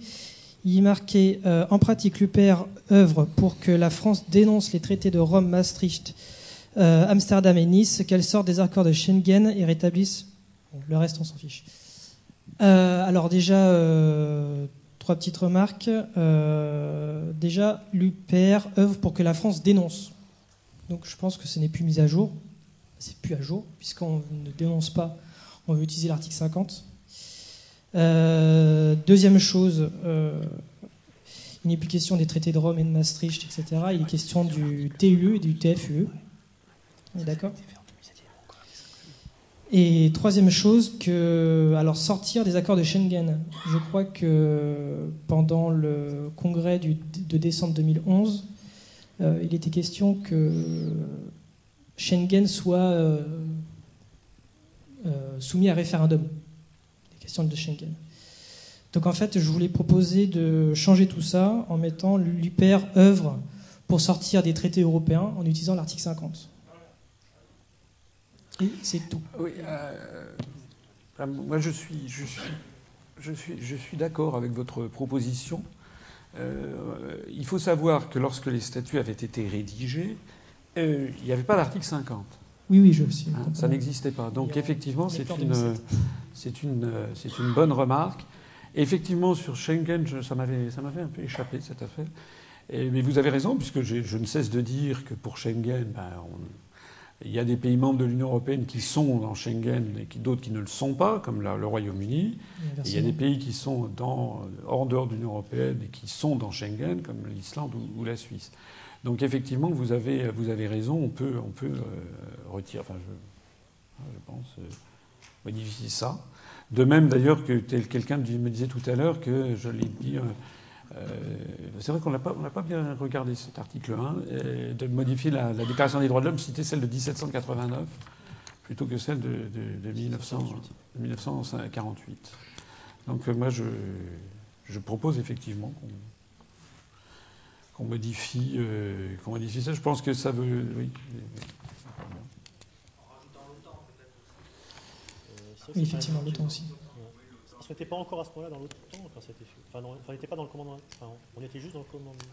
Non, non, non. Je crois que c'est c'est pas... Vous avez raison. Bonne remarque.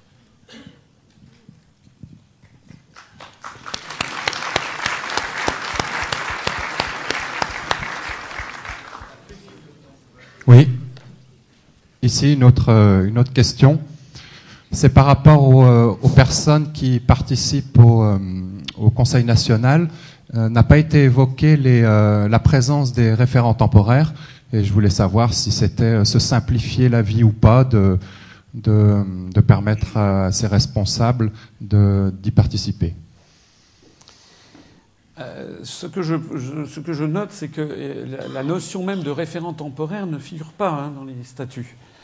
Euh, donc, euh, ça, c'est un des problèmes auxquels. Enfin, c'est Nicolas Martin, je crois que je suis à contre-jour, donc euh, Sur je- votre droite. j'ai reconnu sa voix. Ah, voilà. Ah oui, il est là. Non, c'est pas vous. Ah, bah, je vous reconnais pas. Bon, alors, euh, voilà. Donc, référent temporaire. Normalement, cette idée de référent temporaire, c'est quelque chose qui n'est pas vraiment statutaire, puisqu'on les, personnes qui sont référents temporaires, c'est un petit peu un petit peu un mariage à l'essai, si l'on peut dire, euh, pour voir si les gens sont euh, euh, sont à l'aise dans ces fonctions, si ça leur convient. de notre côté si ce qu'ils font nous convient, etc. Donc ça fait partie des. On en a déjà discuté.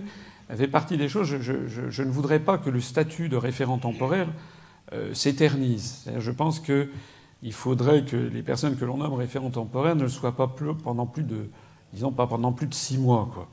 Euh, je trouve que c'est. Alors l'intérêt de ces systèmes de référents temporaires, c'est d'ailleurs Nicolas euh, qui avait eu cette idée, qui est une idée que je trouve, euh, que nous avions trouvé très judicieuse, c'est pour ça qu'on l'avait mise en œuvre. Ça n'est pas statutaire, mais c'est un petit peu pour voir. Alors, il n'y a aucune publicité qui est faite à l'extérieur du mouvement. Vous savez que lorsqu'on nomme quelqu'un délégué départemental, à ce moment-là, on en fait. Donc les gens à ce moment-là deviennent Googleisables, hein, comme on dit. C'est-à-dire peut. ils ont fait leur outing. Après ça, ils sont UPR.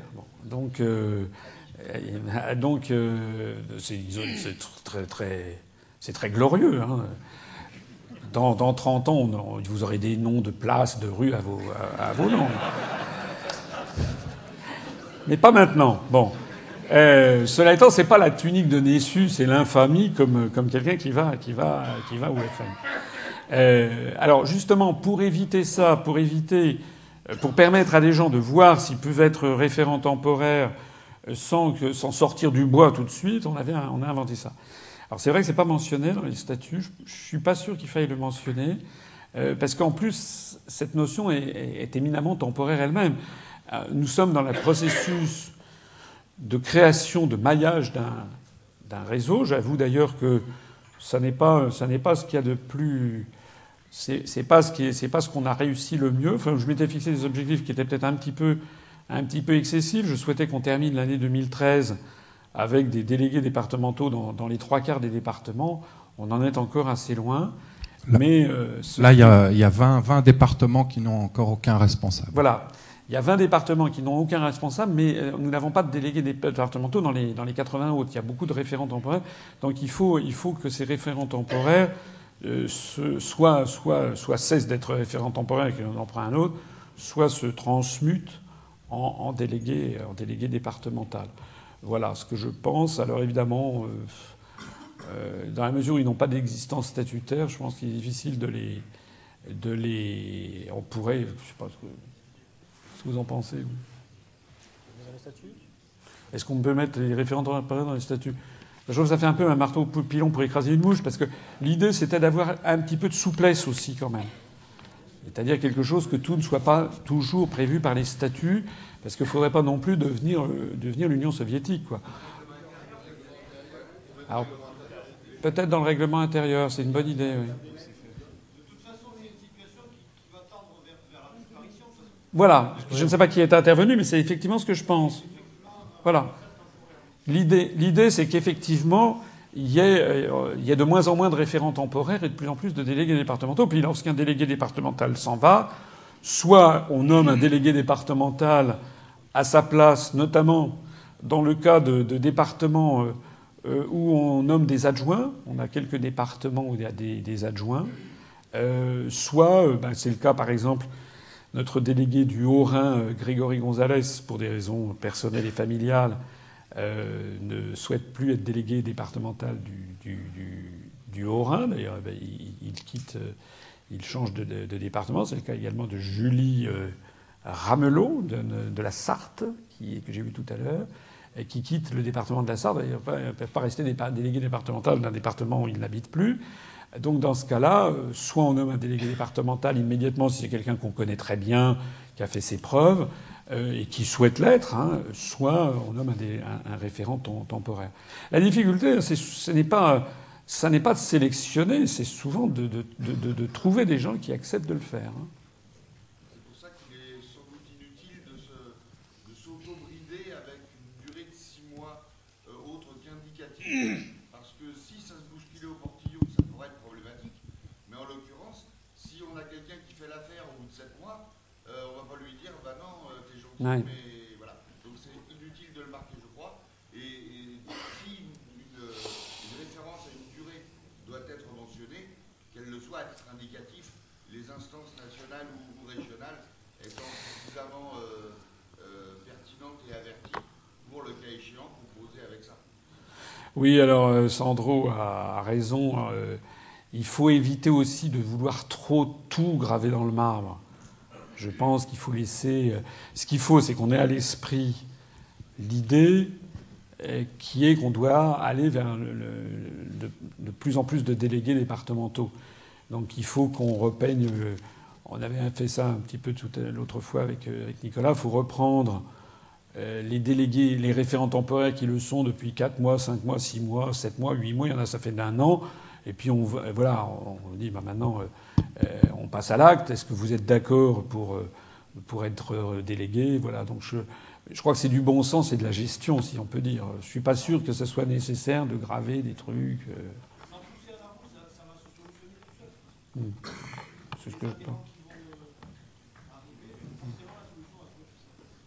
Moi, j'ai une petite proposition à faire et une petite remarque d'abord. C'est que euh, vous parlez de décisions qui viennent d'en haut. Euh, je pense que nous sommes un mouvement qui, qui prône beaucoup euh, une participation de ses militants, de ses adhérents, et qui prône beaucoup la démocratie participative. Et si nous, et qui pourrait d'ailleurs, une solution qui pourrait contribuer à résoudre le problème que vous évoquez, et qu'il y ait, alors il y a des départements forts et des départements en nombre, et, d'autres qui sont où il y a deux, trois personnes, euh, ça paraît moins évident. Mais il y a une évolution à laquelle on peut s'attendre par le fait du nombre d'adhérents.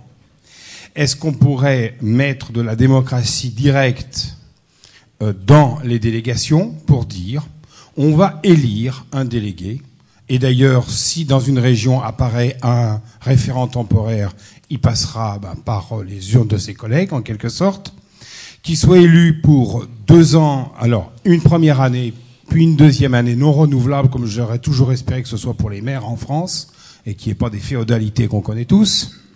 Et puis ensuite, euh, s'il se présente quelqu'un, eh ben, euh, il peut, euh, ce, quelqu'un ou deux personnes pourront batailler pour une élection en quelque sorte. Et, puis il pourra se représenter une, une année après, c'est-à-dire qu'il aurait sur trois ans un an forcément de un an forcément de repos en quelque sorte, qui lui permettrait de rester dans le mouvement. Est-ce que ça, ce serait pas de nature à motiver des, des militants pour dire, ben voilà, on a un délégué qui est représentatif de ce qu'on veut. Et puis ça pose un autre problème. Euh, c'est un problème que moi j'ai constaté en voyant qu'au FN, par exemple, Monsieur Philippot avait été parachuté. Des parachutages, il y en a plein. Euh, même euh, à l'UMP, on parachute Monsieur Guéant à la place d'une femme parce qu'on a de quoi payer 4 millions d'euros de pénalité pour ne pas faire la, de ne pas avoir autant de femmes que d'hommes. j'ai oublié l'expression, à la parité. Et c'est scandaleux.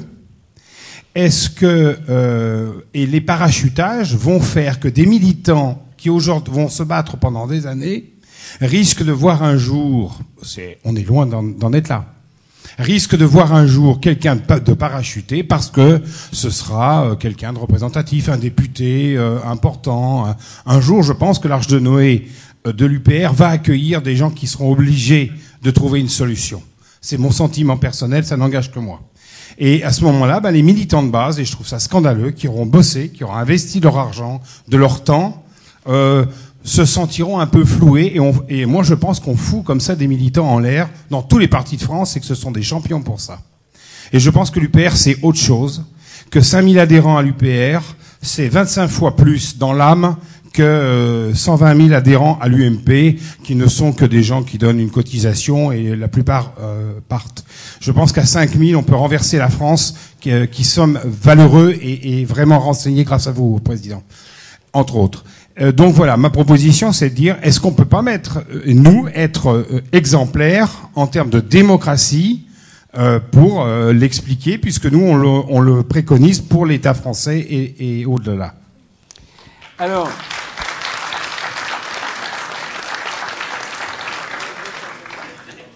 Il y, a, du, il y, a, du, pour et il y a du contre, bien entendu. On y a déjà réfléchi.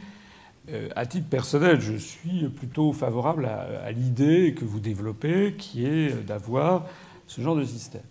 il faut voir d'où nous, nous, venons et où nous allons. À l'heure actuelle, le problème n'est pas du tout celui-là. À l'heure actuelle, le problème, il est de trouver des gens qui acceptent d'être délégués.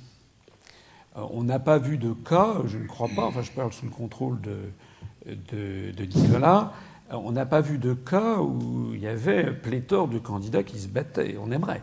Donc ça, c'est le premier point. Le deuxième point, c'est que il, on doit quand même faire attention quand il y a très peu de, militants, euh, on, estime qu'il faut quand même avoir un droit de regard euh, sur les personnes qui pourraient euh, sortir de cette façon.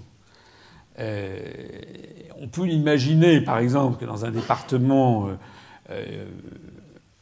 je connais aussi la vie politique, que dans tel ou tel département, il y ait une manœuvre d'entrisme faite par certains de nos adversaires, euh, et, qui fasse élire 5, 6, enfin il y a 5, 6, 10 personnes qui adhèrent en étant membres d'un autre parti politique, et puis d'un seul coup, euh, qui nous propose un délégué départemental, et puis qu'après ça, on se retrouve avec des problèmes euh, de gens. Donc, donc dans l'état de faiblesse dans lequel nous sommes, et face aux coups bas qui nous sont assénés, c'est quand même quelque chose qu'il faut avoir à l'esprit, et qui vont augmenter. Et la troisième chose que je voudrais dire, c'est que euh, actuellement, euh, euh, on fait ça de façon quand même. Alors c'est vrai que c'est la taille qui nous le permet encore. On fait ça de façon quand même extrêmement consensuelle et, conviviale. c'est la façon dont ça se présente a été, par exemple, Guillaume Serrano, vous en êtes, la preuve. Guillaume Serrano, on l'a nommé délégué de Gironde, puisque Antonio, qui avait été le délégué précédent, ne souhaitait plus l'être pour des raisons professionnelles et familiales, eh ben on a dit bon ben est-ce qu'il y a des gens qui et, là-bas ben, les adhérents disent ben nous euh, nous on en pince pour Guillaume.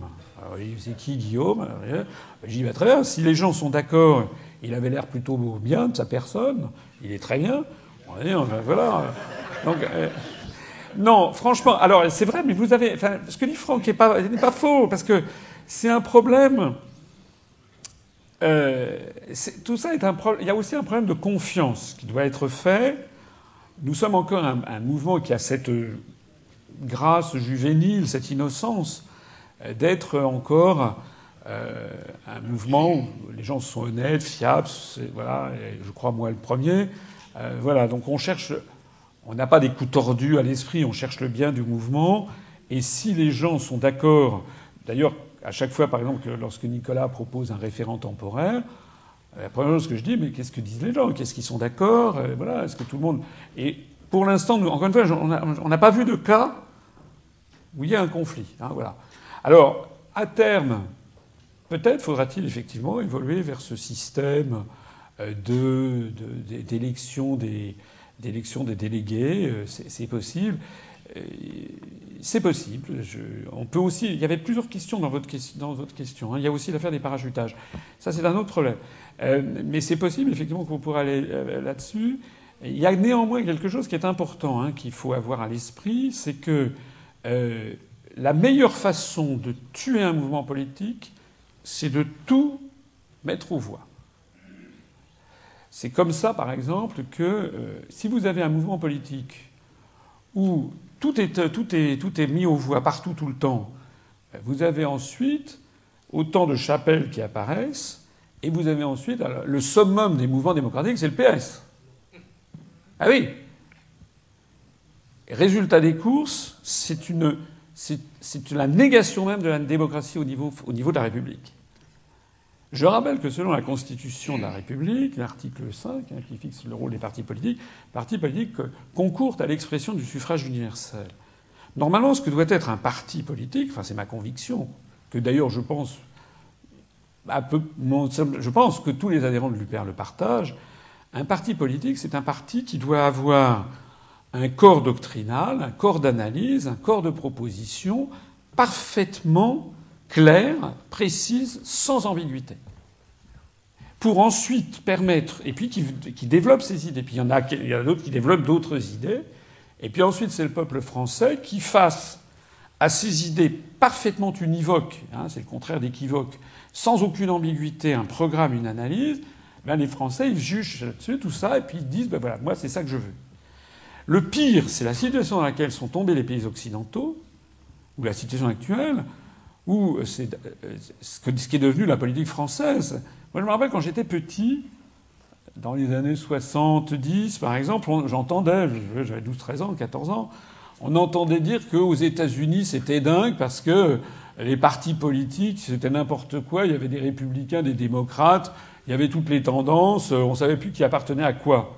Et on trouvait ça dans les années 70, 72 en France, le comble du ridicule et du vice de la politique. Puisque nous, on avait des partis à l'époque qui étaient quand même programme commun de la gauche. On était pour, on était contre du Parti socialiste, c'était quelque chose qui n'avait rien à voir avec le programme de l'UDF. Ça, ça, c'était et rien à voir avec le Parti communiste français, qui jusqu'en 1976 avait dans ses statuts l'établissement de la dictature du prolétariat. Donc il y avait vraiment des choses qui étaient parfaitement déterminées et les gens savaient pourquoi ils votaient. Maintenant, avec ce processus dit de démocratisation où tout le monde vote, en réalité, ça fait de ces partis des espèces de conglomérats qui n'ont plus aucune colonne vertébrale, où tout le monde tire à U et à Dia. Vous avez, il y en a qui sont, vous votez pour le PS, vous savez pas si vous votez pour M. Montebourg, qui a des propos plus à gauche que celui de M. Mélenchon, ou si vous votez pour M. Valls, qui avait des propos plus à droite que M. Copé, ou si vous votez pour Mme Aubry, qui est plus européiste que. Euh, bon, voilà, vous en avez pour, vous en avez pour tous les goûts, c'est des auberges espagnoles. Et en définitive, qui est là dans le dindon de la farce? Ben, C'est le peuple français parce qu'il ne sait plus pourquoi il vote. Il vote pour y faire un chèque en blanc. C'est pour ça que euh, vraiment, hein, c'est vraiment, il faut faire très attention. Euh, la, la, démocratisation à outrance de ça, avec les manœuvres d'infiltration qui peuvent se produire. Parce que par exemple, imaginons que on pourrait aussi imaginer qu'il y ait, je sais pas moi, qu'on mette la charte euh, au, vote. Et puis qu'à d'un seul coup, on ait des quantités de, gens de l'UMP ou, ou du PS ou de je sais pas où qui adhèrent à l'UPE, puis au, septième congrès, euh, on dit mais finalement la charte, on va faire un aggiornamento, on est pour une autre Europe, bah, c'est terminé. Mais c'est comme ça que ça s'est passé. Hein. Regardez l'éviction, par exemple, de Lady Thatcher du Parti euh, conservateur britannique. Pourquoi elle a été virée, Madame Thatcher? C'était bon, elle, donnait des, coups de sac à main à tout le monde. Les gens en avaient marre, mais bon. Euh, mais elle défendait son steak. Et elle ne voulait pas de l'Europe, du, traité de Maastricht. il y a eu une espèce de, coup d'État, un mini coup d'État à l'intérieur du parti. Et ils ont mis John Major. C'est John Major qui a fait ratifier par le Royaume-Uni euh, le, traité de Maastricht. Donc 80% des Britanniques ne voulaient pas. C'est quand même un tour de force. 80% des Britanniques ne voulaient pas d'un traité. Il a fait ratifier. Alors il est vrai, il a quand même donné des sérieux gages, puisque l'Angleterre n'est ni dans, ni dans Schengen, ni dans l'euro. Mais euh, voilà. Et Monsieur John Major, comme vous le savez, coule une retraite heureuse en Californie au board, au conseil d'administration de Carlyle, qui est un fonds d'investissement dont je vous recommande d'y placer vos billes. Voilà. Donc euh, non, je dis ça. C'est vraiment non, c'est vraiment quelque chose qu'il faut avoir à l'esprit. Sur le fond, je trouve qu'il y a du il y a du vrai. Euh, en pratique, je pense que c'est quand même pas mal surtout dans la mesure où on propose un, bureau national qui est déjà euh, très ouvert et, avec des gens de personnalités différentes, de parcours politiques différents. En tout cas, la liste que j'ai constituée, il y a des gens dedans de droite, du centre, de gauche, etc. Euh, voilà, c'est que. Voilà. Hein. en tout cas, c'est ce qu'on vous propose. Bien, je voudrais juste euh, insister sur le fait que ça a été déjà dit de ne pas oublier de mentionner l'article 50 à la première page. Oui. De faire allusion, de ne pas oublier ça. Non, non, mais ça a été dit et, avalisé, on va le mentionner. C'est ça, c'est parfait. merci. Euh, très bref.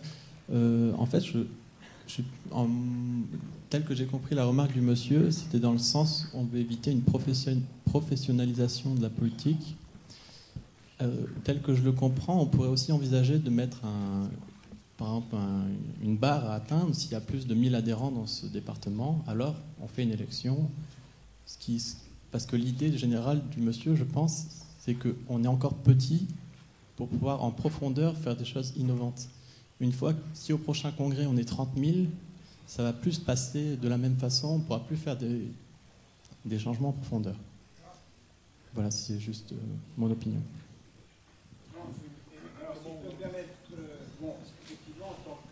on est en cours de formation, on est des adolescents, effectivement, c'est le moment de choisir les, les bonnes lignes. Moi, je remarque en La politique, il y a toujours eu un combat, et alors en particulier à Lyon, des états-majors parisiens par rapport aux états-majors euh, régionaux, et ça les a foutus en l'air. À Lyon, euh, les droites ont été minables. Euh, franchement, le Front National se, se, prend les pieds dans le tapis, vous me direz, euh, dans une certaine mesure, tant mieux, puisque c'est nous la bonne alternative pour l'Europe.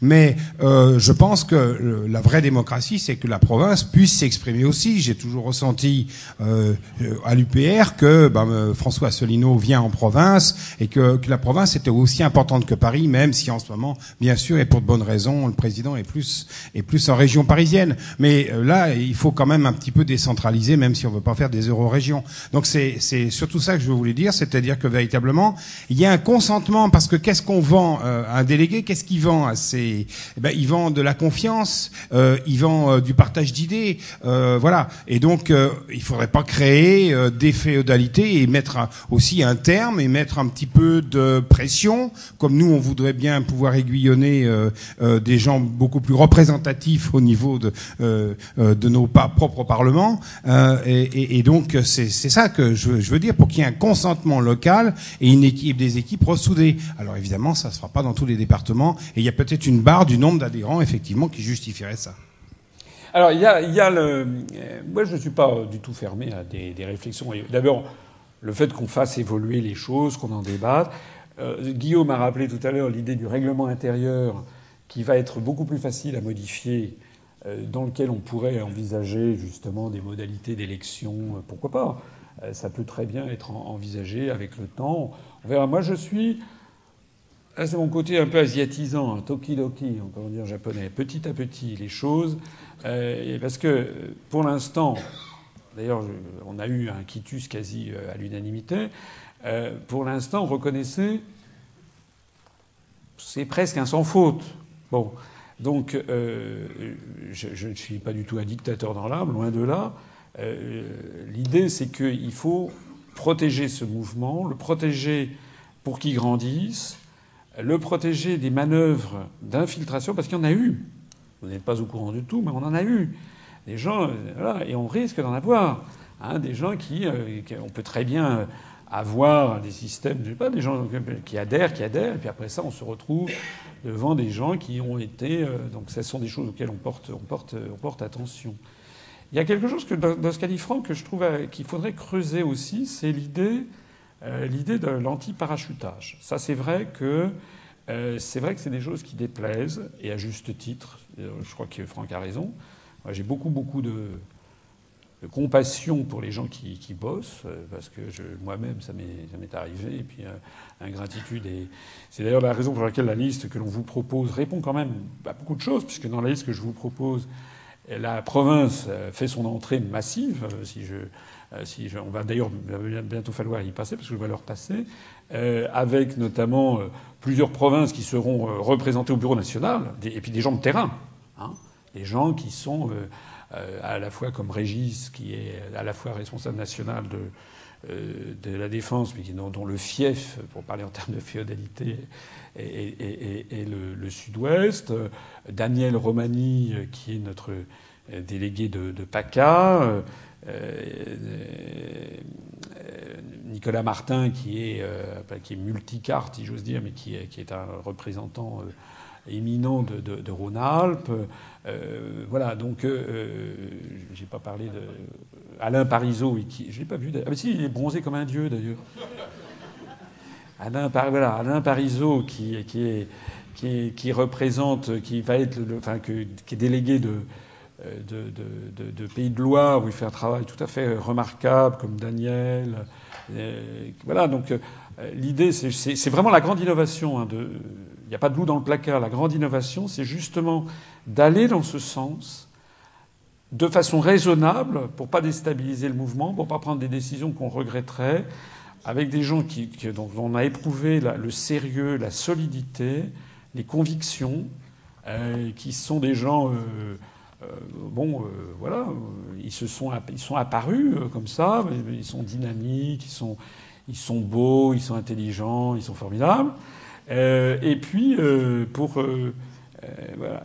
Alors, l'idée de la, le truc anti-parachutage, ça c'est, ça c'est une idée qui pourrait, qui pourrait être creusée. Il est quand même prévu, hein, Guillaume, rappelez-nous, que les, euh, les candidatures doivent être validées. Euh, On parle du Bureau national ah, C'est au Bureau national, mais les candidatures, les élections. Oui, alors oui, les candidats, effectivement, sont. oui. la liste des candidats aux élections, donc l'investiture est validée par le Bureau national. Hein. Voilà, donc, euh, dans la mesure où au Bureau national vont faire leur entrée justement des gens représentant bien le terrain, enfin, on ne peut pas faire plus euh, homme de terrain, si j'ose dire, que, que, que, Daniel Romani, Alain Parisot, j'ai oublié de parler de. Euh, de, comment Moi-même. Vous-même, oui. Voilà, vous-même. Absolument. Guillaume, mais aussi je Dominique Frut, qui est euh, que je vous proposerai de faire entrer au Bureau national, qui est euh, notre délégué, enfin qu'on va nommer délégué, euh, enfin si le bureau en est d'accord, délégué régional à l'outre-mer, qui fait un travail. bon, il a des côtés chiants comme tout le monde, hein, sauf moi. Moi, j'en ai, moi, des qualités. Mais, non, mais Dominique est un homme formidable et en ce moment, il est en train de faire un travail extraordinaire à la Réunion. Vraiment. Euh, rendez-vous compte qu'on a 38 adhérents à l'île de la Réunion, on a 12 000 km, j'ai jamais mis les pieds. Si, j'y suis allé, j'ai vécu trois mois il, y a, il, y a, 20 ans, mais euh, je, n'y suis, depuis que j'ai créé l'UPR, je n'y suis jamais allé. Ils sont, extrêmement dynamiques sur. Euh, ben voilà quelqu'un qui. Alors que j'ai chargé d'essayer d'animer un peu notre. Il y a des gens qui se sentent un peu esselés, c'est vrai. Euh, notre délégué en Nouvelle-Calédonie se sent esselé. L'autre jour, je, lui ai passé un long appel téléphonique. Nos deux nouveaux adhérents de Wallis et Futuna, il va falloir qu'un jour je les appelle. Euh, bon, parce que ce sont des gens qui sont un petit peu esselés. On va avoir, ben, lui représentera, ce qui est quand même une des, des trucs importants de, l'outre-mer. Alors, euh, bon, à terme, il faudrait qu'on ait éventuellement un représentant des Français expatriés, mais c'est plus difficile parce que il n'y a pas vraiment une légitimité très. C'est difficile si on est, euh, si on est expatrié au Canada de, prétendre parler pour l'ensemble des gens qui vivent au Japon, en Biélorussie. C'est pas, c'est un petit peu compliqué. D'autant plus que, comme on a eu le souci d'avoir quelque chose qui s'agrandisse, mais pas non plus passer à 200 personnes, sinon c'était de la mort, euh, limiter quand même le nombre. Il y a aussi d'autres considérations qu'il faut avoir. Hein. Dans la liste que je vais vous présenter, euh, il y a aussi des représentants selon des, des critères socio-professionnels et puis selon des critères de fonctionnement. Donc c'est un, un, équilibre, une alchimie. Euh, voilà. Président, oui. Euh, vous avez repris donc mon idée de, de reprendre la déclaration de 1789 ah, plutôt que celle de, 1800, de 1948. Pardon. Euh, c'est parce que celle de 48 euh, est essentiellement d'inspiration anglo-saxonne et les anglo-saxons reconnaissent l'individu. Ils défendent l'individu, ils ne défendent pas le citoyen. Euh, personnellement, j'ai fait partie longtemps d'Amnesty International et c'était un des problèmes, c'est qu'on défendait l'individu mais pas le citoyen. Donc c'est pour ça qu'il est important de s'appuyer sur celle de 1789.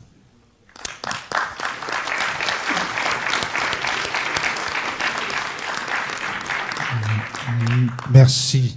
Euh, d'autre part, pour les membres euh, du Conseil national, euh, j'ai fait partie, moi, du, MRC dans les années 90. Euh, les membres du Conseil national, c'était notamment des. des on, les, on, les, les, on les calculait en fonction du nombre d'adhérents. C'est-à-dire que les départements qui avaient moins de 10 adhérents, il y en avait un, et puis ensuite il y avait des tranches. Est-ce que c'est quelque chose que vous avez envisagé? Est-ce que c'est une bonne solution? Parce, parce que ça pourrait résoudre le problème des départements où il n'y a pas de délégués, notamment. Non, parce que, enfin, tout est envisageable, bien entendu. Mais le problème qu'il y a, c'est que on est, il y a une injustice à affecter. Euh, par exemple, c'est comme par exemple pour les, les, les allotements de dépenses. Euh, est-ce qu'il faut donner de l'argent à, des départements où il y a beaucoup d'adhérents ou est-ce qu'il faut en donner là où il n'y en a pas? C'est pas évident. La, bonne, réponse n'est pas évidente. Euh, on peut avoir par ailleurs un excellent délégué euh, et qui n'arrive pas à faire beaucoup d'adhésion. Parce que, par exemple, il est dans un département très très rural où les gens ne vont presque pas sur Internet. Alors que vous pouvez avoir des délégués euh, qui, sont, qui ne fichent rien, ce n'est pas le cas, bien sûr, et, qui se retrouvent en revanche dans une ville extrêmement urbaine où il y a des tas de gens qui vont sur Internet et on voit le nombre d'adhérents grimper constamment. Moi, je suis. euh, Je crois qu'il faut laisser. Moi, j'aime personnellement. Il faut à la fois avoir des règles sur les sujets vraiment durs et sur le reste, il faut être un petit peu souple. C'est un peu, euh, c'est un peu notre charte. Nous, on est, on est ferme sur un certain nombre de points très précis qui sont la clé de voûte de notre mouvement.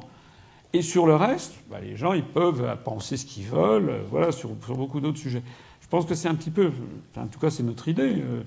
C'est un petit peu se fixer à l'avance des règles un peu intellectuelles en disant voilà, on va faire, un- on va avoir des effets de seuil qui vont aussitôt se produire. Moi, je suis quand même un peu, il faut laisser, à mon avis, plus de pragmatisme. Bon, C'était essentiellement pour résoudre le problème des départements ou de voir des régions où il n'y a pas de délégués du tout aujourd'hui. voilà. Oui, mais, là, Mais il bon, il nous faut bien un délégué. Oui, il faudrait un délégué. Et comment, comment on règle, par exemple, en Lozère où on a deux adhérents? Quatre adhérents. Quatre. On a quatre adhérents Ça a doublé, donc vous voyez, c'est Ça a formidable. doublé quand Ça a doublé aujourd'hui J'ai connu un temps pas si lointain, c'était l'année dernière, où nous avions zéro adhérent en Lozère. Et c'était, je me rappelle très bien, euh, avoir. un- je crois que c'était l'été dernier qu'on a eu un premier adhérent en Lozère. 5 janvier 2013. Ouais, J'étais pas très très loin, c'était bien l'année dernière, mais je pensais que c'était voilà 5 janvier 2013, donc il y avait zéro adhérent. D'ailleurs, actuellement, j'en profite pour dire, vous avez vu, de- nous avons des adhérents absolument dans toute la France, et maintenant, a- je ne suis, je crois qu'on a des, on a, il y a plus de départements où nous n'avons qu'un seul adhérent. Je crois que maintenant, on a dans tous les ad- dans tous les départements, on a plus qu'un adhérent, c'est un minimum deux. Le seul endroit, je crois, où on n'a pas d'adhérents, c'est à Saint-Pierre-et-Miquelon. Voilà. Et outre-mer, nous n'avons pas d'adhérents à Saint-Pierre-et-Miquelon. Euh, nous n'avons pas d'adhérents à Saint-Pierre-et-Miquelon non plus que, et encore, euh, en, terre, en terre. Je dis encore parce qu'il paraît qu'on a un adhérent. Oui, mais Kerguelen, ça c'est cher à, comment il s'appelle, Dave. Et, euh, Hélène ou Kerguelen. Mais euh, Kerguelen, bon, il y a- Et une troisième remarque qui n'a rien à voir avec le statut, à propos de la boutique, j'ai eu des compliments à plusieurs reprises pour la casquette, casquette grise avec euh, les avec le Bah, dessin alors- UPR. Et à mon avis, ça, ça devrait pouvoir se vendre euh, facilement. Donc si on pouvait euh, en trouver dans la boutique, ce serait bien. Parce que j'ai même ma, Absolument. même ma banquière, qui n'est pas UPR, m'a souhaité la porter.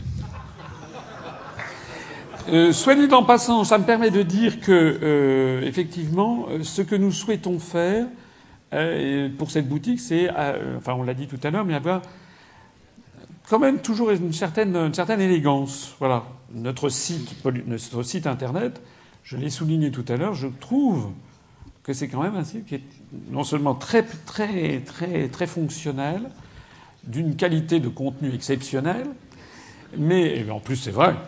Mais euh, mais et, en plus qui est qui est très beau, qui est élégant, voilà, une élégance discrète, une élégance à la française, comme j'avais dit à, Antoine Ménard, c'est-à-dire ça apparaît spontanément élégant sans euh, sans, sans, sans être euh, rutilant, sans être sans, être excessif.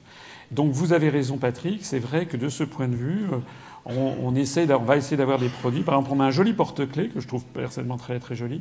Euh, donc effectivement, on va on va envisager tout ça.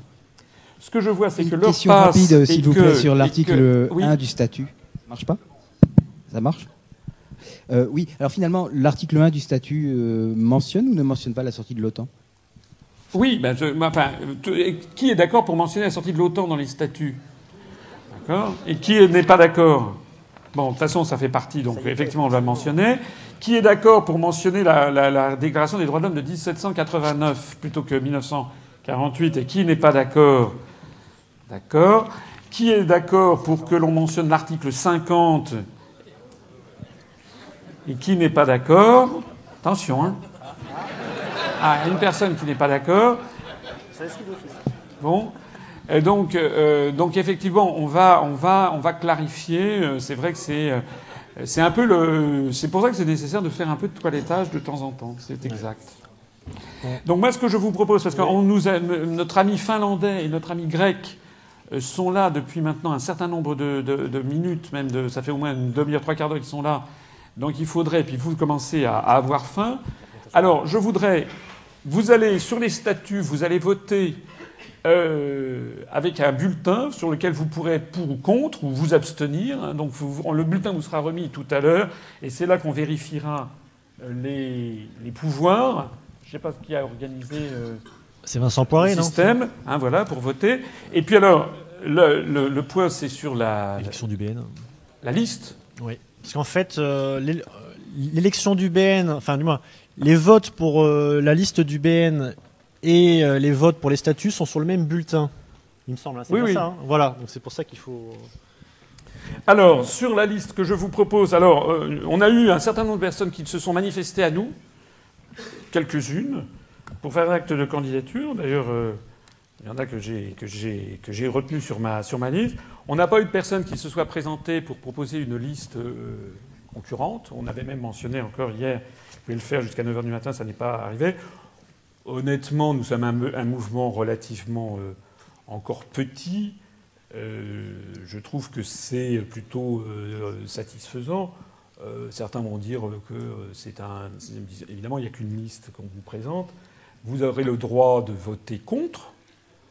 Et S'il y a une majorité de gens qui votent contre, ou, voilà, vote blanc, c'est l'équivalent de voter blanc, eh bien, la liste sera euh, annulée et on appliquera no- notre programme qui est euh, euh, que euh, il faudra faire un nouveau vote ultérieurement, et puis que les personnes qui se sont présentées euh, ne pourront pas se représenter. C'est le, par le principe du vote blanc euh, dans son intégralité que nous, euh, euh, que nous proposons dans notre programme politique, donc il n'y a pas de raison de ne le proposer. Voilà. Donc euh, si vous souhaitez en finir avec ma personne, par exemple, vous en avez le droit. euh, en, euh, en votant, en votant majoritairement contre la liste qui vous est présentée. Et donc je voulais vous, présenter notre, la liste donc avec les modalités nouvelles, puisque si vous approuvez les statuts, hein, encore une fois, vous avez le droit de tout, de tout modifier. Euh, mais même ça peut se faire d'ailleurs sans les statuts, parce que les statuts précédents n'interdisaient pas que l'on mette, euh, que l'on nomme, euh, que l'on fasse élire plus de personnes. Maintenant, ce qui est nouveau, c'est qu'il y a une contrainte. Donc, je vous propose François Asselineau comme président, c'est moi. Je vous propose Valérie Bugot comme secrétaire générale.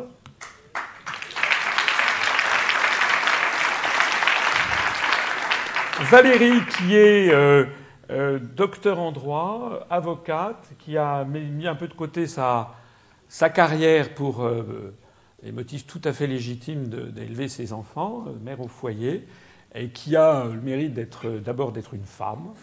Et ça fait partie des, soucis dont j'ai à peine évoqué tout à l'heure. C'est vraiment le, souci que j'aimerais d'avoir de promouvoir des femmes, et c'est malheureusement euh, difficile, très difficile, en particulier pour. Je fais un appel au peuple, appel aux femmes là. Euh, euh, par exemple, pour être déléguée départementale, on avait, je pense à Émilie Le Guen, qui était formidable, qui, euh, bah, elle, a, des activités professionnelles, et puis elle est elle-même mère de famille, donc elle m'a dit un jour, bah voilà, je, reste militant, ce qu'elle est, mais je peux plus être déléguée départementale. Euh, donc ensuite, je pense à Julie Ramelot, que j'ai déjà citée, ben voilà, elle-même, elle change de département, donc c'est difficile, hein, vraiment. Donc euh, je dis ça parce qu'une fois, je me rappelle, j'avais vu euh, quelqu'un qui avait écrit. euh, on se fait beaucoup, vous savez, parfois on se fait quand même très injustement critiquer ou insulter. Je me rappelle une fois, il y avait un an de ça, quelqu'un qui a, écrit une, dame qui a dit J'ai vu votre site, j'ai vu vos responsables, il y a deux femmes, surtout là, vous êtes des sales machos, espèce d'en- On ne peut pas, non plus procéder à des opérations forcées.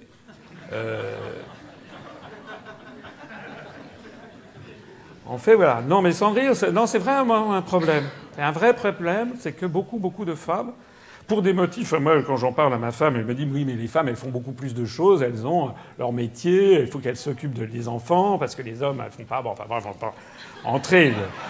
Il y a une liste féministe d'ailleurs pour les Européens. Enfin, je fais quand même un, un appel. Voilà. Donc Valérie Bugot. En plus, Valérie est une. Je la connais maintenant depuis un certain temps. Elle est. euh, Elle a un côté extrêmement méticuleux. Euh, et même un peu, euh, un peu surveillant général. hein. donc elle fait un très très bon travail, par exemple, de directrice de campagne pour les européennes. Honnêtement, c'est un gros, gros boulot qu'elle qu'elle a pris. Euh, la constitution des listes, d'ailleurs, pour répondre un peu à Franck, moi, je n'ai pas voulu du tout m'en mêler. Donc, moi, ça, c'est apparu par, par, le terrain. Hein. Les listes ont été. Alors, à la fin des fins, il y a eu quelques listes où j'ai dit bon là, j'aurais souhaité ci ou ça, des petits, mais des, vraiment des ajustements mineurs. Euh, et euh, c'est Valérie qui a été et puis qui continue à surveiller. Alors elle appelle les gens attention, il faut faire ci, il faut faire ça, vous avez les délais, etc. C'est d'ailleurs la raison pour laquelle nous avons pu présenter les huit listes. Donc euh, je le dis d'avance.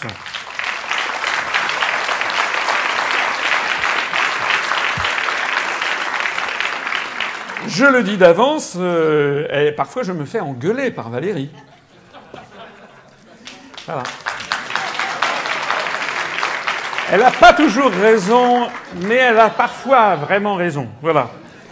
Donc euh, voilà, moi je pense que c'est que c'est l'homme idoine, si j'ose dire, pour être secrétaire général. Vincent Lamique, trésorier, qui était déjà trésorier. Alors ces deux personnes, vous avez compris les statuts, c'est d'ailleurs comme ça dans le cas général des partis politiques. Ces deux personnes ont une particularité, c'est qu'elles peuvent être révoquées par le président avec l'accord du Bureau national, euh, en, cas de besoin. Si par exemple, effectivement, Vincent euh, a la main qui traîne dans la caisse, ou si euh, Valérie, d'un seul coup, je découvre qu'elle œuvre sournoisement pour le compte de Nadine Morano, à ce moment-là, on, aura une explication de, de gravure. Donc, euh, donc, voilà. Alors maintenant, les personnes que l'on vous propose dans ce bureau euh, tout à fait élargi, donc alors ça par ordre alphabétique, mais chacun ayant euh, une responsabilité, soit dans le fonctionnement du mouvement en termes back-office, comme on dit, puis des gens qui n'ont pas démérité, parce que je, suis toujours très. pour ça, je suis très sensible à ce que disait Franck Goboni. Euh, je trouve que les gens qui se décarcassent depuis, euh, depuis 3, 4 ans, les gens qui sont arrivés dans les premiers, ils sont. Euh, voilà, c'est quand même normal que l'on reconnaisse aussi leur, leur qualité. Donc, par ordre alphabétique, Christophe Blanc, responsable de l'agriculture, qui est notre représentant national pour l'agriculture, qui est le, le, représentant de ce secteur au bureau national qui avait largement contribué, très largement même, à la confection euh, du programme sur les questions agricoles. Vous le connaissez, bon, il n'a il pas, pas, pu venir, je crois. Comment?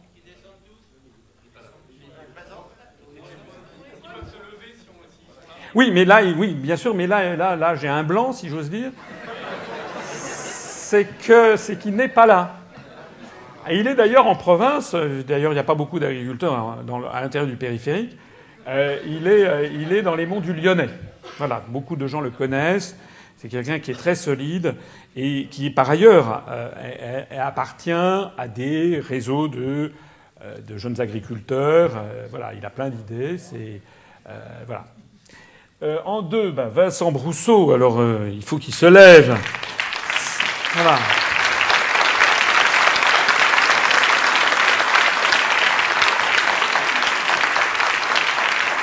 Vincent Brousseau, qui, si j'ose dire, comme on disait du temps de la guerre froide, est passé à l'ouest. Vincent Brousseau, qui a démissionné de la Banque centrale européenne où il avait passé de nombreuses années, qui est quand même l'un des plus grands experts français de l'euro. Normalement, d'ailleurs, sa nomination. Alors, je signale que certains d'entre vous le savaient parce que j'avais laissé entendre que nous avions quelqu'un qui était à la BCE, qui était depuis un certain temps euh, proche de l'UPR, mais par des problèmes de, comment dirais-je, de confidentialité bien évidente, euh, voilà, il, on ne l'avait pas mentionné. Maintenant, il a souhaité mettre ses, actes en accord avec ses, pensées. C'est quelque chose de remarquable. Je le dis d'autant mieux que j'étais très triste de voir qu'il y avait, quand on a annoncé la nomination de Vincent Brousseau, il y a des gens qui disent Ah, mais c'est un infiltré, etc. Non, c'est pas un infiltré. Euh, enfin, je ne pense pas, Vincent. Vous n'êtes pas un agent de Draghi, quand même. Vincent qui est, euh, Vincent qui est, qui un, expert de la chose monétaire, c'est des choses qui sont quand même assez calées. Il est docteur en mathématiques, docteur en économie, diplômé d'école normale supérieure de Saint-Cloud, et il est tête de liste donc dans la région centre, et donc il nous parlera tout à l'heure aussi bien de ça brièvement, puisque il y aura la présentation des têtes de liste, Euh, et, puis aussi, peut-être, ça intéresse peut-être davantage le public de cet après-midi, comme celui de, ce matin, de, sur euh, son passage à, la BCE, mais il faudra faire, euh, faudra court. Frédéric Secarelli, responsable des achats et du matériel militant, c'est ce qu'il fait déjà avec une abnégation qui est extraordinaire, puisque le pauvre, je lui ai passé un savon terrible l'autre jour, qui était en partie injustifié. Je lui ai, après, j'ai téléphoné pour présenter mes excuses au sujet des professions de foi. Et donc, je, voilà, mais c'était pas tout à fait quand même. En attendant, en attendant Frédéric, alors évidemment, il y a un petit problème, c'est qu'il y a également Patrick Secarelli. Alors, ça fait du Ponté, du Ponté. Très gentiment, Frédéric, très gentiment, Frédéric m'a dit, si vous voulez, je, je, ne, je, ne, je remets mon truc en, en jeu parce que c'est vrai que ça peut faire mauvais effet d'avoir euh, deux frères jumeaux. Euh, voilà. Mais euh, d'abord, ce sont des piliers du mouvement. Ce sont des gens qui ont adhéré. Euh... D'ailleurs, je crois qu'ils ont adhéré dans l'ordre dans lequel ils sont sortis du ventre de leur mère, il me semble. Patrick a adhéré en premier, et, euh, mais depuis longtemps, ça fait 3-4 ans. Et Patrick est notamment celui qui est le grand Manitou, notamment de l'Internet. C'est-à-dire non seulement du site Internet, mais également il s'occupe. Et puis, en fait, ils sont un peu des hommes à tout faire. Donc, ils sont d'une fiabilité. Ça fait partie des, personnes que vous ne connaissez pas ou peu, euh, enfin, sauf si vous habitez en région PACA, euh, mais euh, qui le mouvement ne marcherait pas sans eux. C'est comme d'ailleurs avec Vincent Lamic, que vous connaissez peu, le mouvement ne marcherait pas sans eux.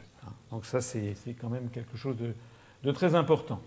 Régis Chamagne, qui doit être. Voilà.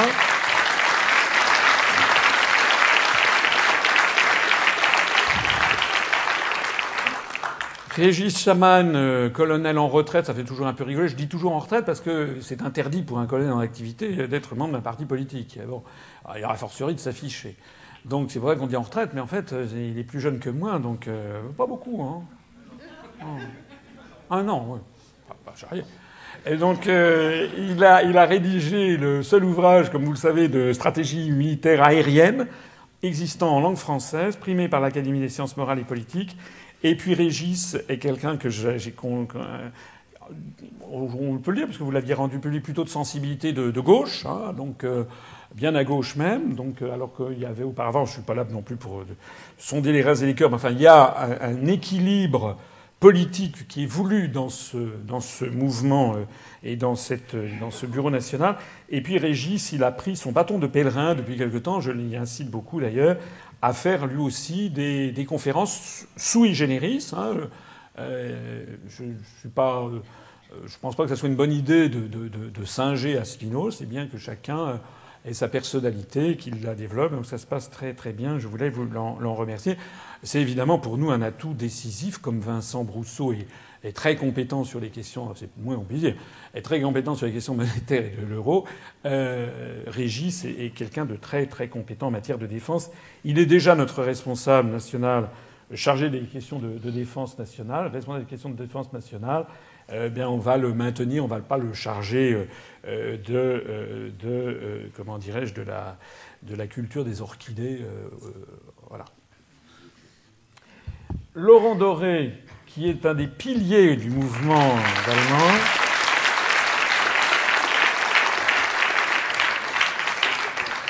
Qui s'est occupé, vous ne le savez pas, mais depuis, ça fait combien de temps, Laurent, que vous êtes adhérent? Euh, Juin 2009. Juin 2009, ça fait 5 ans. Hein. Donc ça commence à faire partie des gens qui ont adhéré. Il a adhéré à l'époque, le mouvement, il y avait peut-être 200 personnes, donc je crois que c'est ça. Laurent Doré a, a énormément de défauts. Mais vraiment. Hein. Mais alors, il a des qualités assez exceptionnelles aussi. Alors d'abord, c'est une conscience, c'est ma conscience de, bien à gauche, hein, donc très, très, voilà, qui est très, très, très vigilant. Il est quelqu'un de très, très vif et très intelligent, très cultivé. Et alors, il a aussi une particularité qui fascine tous les gens qui connaissent bien le back-office de l'UPR, c'est qu'il a un, don naturel, peut-être qu'il vient d'ailleurs de son patronyme, pour l'orthotypographie. Voilà, parce qu'il s'appelle Doré avec un E, avec un accent sur le E. Et je pense qu'il a dû avoir un vieux trauma enfantin. On manquait l'accent sur le E. Voilà. Donc euh, tout ce qui est produit euh, par euh, l'UPR passe entre ses mains et là un génie vraiment pour repérer. ça a l'air de rien parce que par ailleurs il fait bien d'autres choses. hein. Je ne vais pas le ravaler à ça. Il a, il a été responsable du courrier. Il continuera à superviser l'exécution, même si on va demander à Adrien Riondet, je ne sais pas s'il est ici. Bon, mais, mais, euh, on va lui demander de, prendre un peu plus en main le, un truc qui est, qui est, très très très très très très ennuyeux. C'est la réponse au courrier, parce qu'il y a beaucoup, énormément de gens qui nous écrivent, c'est parfois par dizaines tous les jours, de répondre au courrier, et donc euh, par le courrier électronique. Et donc c'est quand même Laurent qui supervisait l'exécution de ça, qui le supervise toujours, et donc qui plus généralement aussi euh, supervise pas mal de, pas mal de choses. Et puis euh, il y a un peu aussi ce qu'on appelait à la cour de Byzance un conseiller holique, celui qui vient me dire, voilà, un peu, hein, c'est ça. Dominique Frut, qui n'est pas là puisqu'il est à la Réunion.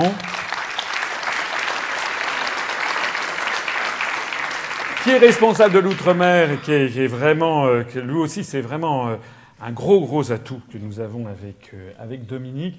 Il a, ça fait longtemps hein, qu'il a adhéré. Ça fait au moins trois ans, mais il a été pendant longtemps, comme il travaille euh, dans une société euh, privée, euh, bon, euh, il a beaucoup tergiversé à, faire son outing. Voilà. Donc euh, on a en fait un, homme qui est actif à l'île de la Réunion, mais qui était qui était invisible. Alors maintenant, il a un peu jeté sa, gourme et, donc euh, il est, euh, là on l'a, euh, il est actuellement le tête de liste numéro un sur les élections européennes pour la liste outre-mer, je l'ai dit tout à l'heure. Et euh, on va, euh, enfin, je lui ai proposé, euh, et si le Bureau national que vous élirez ou que vous n'élirez pas en a convenance, le nommer responsable de, de l'outre-mer. Il vit à l'île de la Réunion, c'est il est métropolitain d'origine, mais enfin, il vit à l'île de la Réunion depuis 30 ou 35 ans. Il est marié avec une réunionnaise d'origine euh, indienne, donc il est vraiment tout à fait réunionisé. Hein, voilà. Donc c'est un ultramarin, euh, comme, on, peut dire, et quelqu'un que j'aime vraiment, euh, que j'aime beaucoup, et qui est euh, d'une fiabilité politique euh, par ailleurs à, toute épreuve, et puis qui est vraiment. Il m'a organisé par exemple des réunions par Skype. J'ai fait des réunions avec des adhérents de la Réunion pendant deux heures. Hein, euh, en vidéoconférence, et ensuite il a fait la même chose à Mayotte. C'est pour ça d'ailleurs qu'à Mayotte, maintenant on a quatre adhérents à Mayotte, et d'ailleurs, on a un adhérent à Mayotte qui euh, a demandé des tractages, et voilà, il, se bouge à Mayotte, voilà. C'est quand même assez, euh, assez formidable. Sylvain Gargasson, qui est là-haut.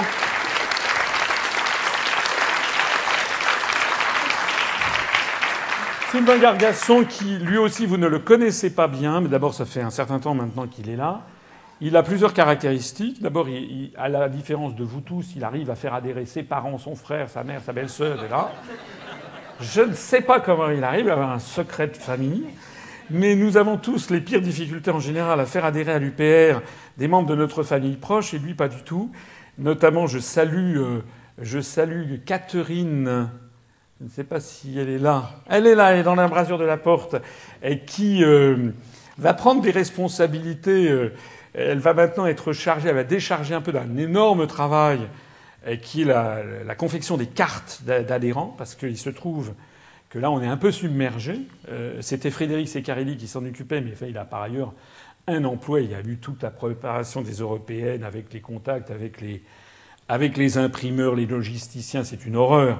Donc, du coup, ça fait quatre mois ou cinq mois de cartes qui n'ont pas été envoyées. Ça veut dire qu'il y a plus de 1000 adhérents en carafe. Hein. Voilà. Donc euh, Catherine euh, a accepté, outre qu'elle figure d'ailleurs sur la liste Île-de-France, euh, Catherine a accepté, je l'en remercie vivement, de désormais prendre à sa charge euh, la confection des, cartes. J'en reviens à, son, à l'un de ses fils. Sylvain est quelqu'un qui, euh, en fait, gère pour nous l'informatique. Donc c'est pas le site internet, c'est vraiment les problèmes informatiques. J'en dirai pas davantage, mais c'est quand même quelque chose. C'est notre outil number one. Hein sans informatique, il n'y a peur du PR. Donc c'est quand même extrêmement important d'avoir quelqu'un qui veille au grain à tout instant, et puis également sur les questions de multimédia. Hein, voilà. Et quelqu'un en qui, par ailleurs, j'ai toute confiance. Merci Sylvain. François-Xavier Grison.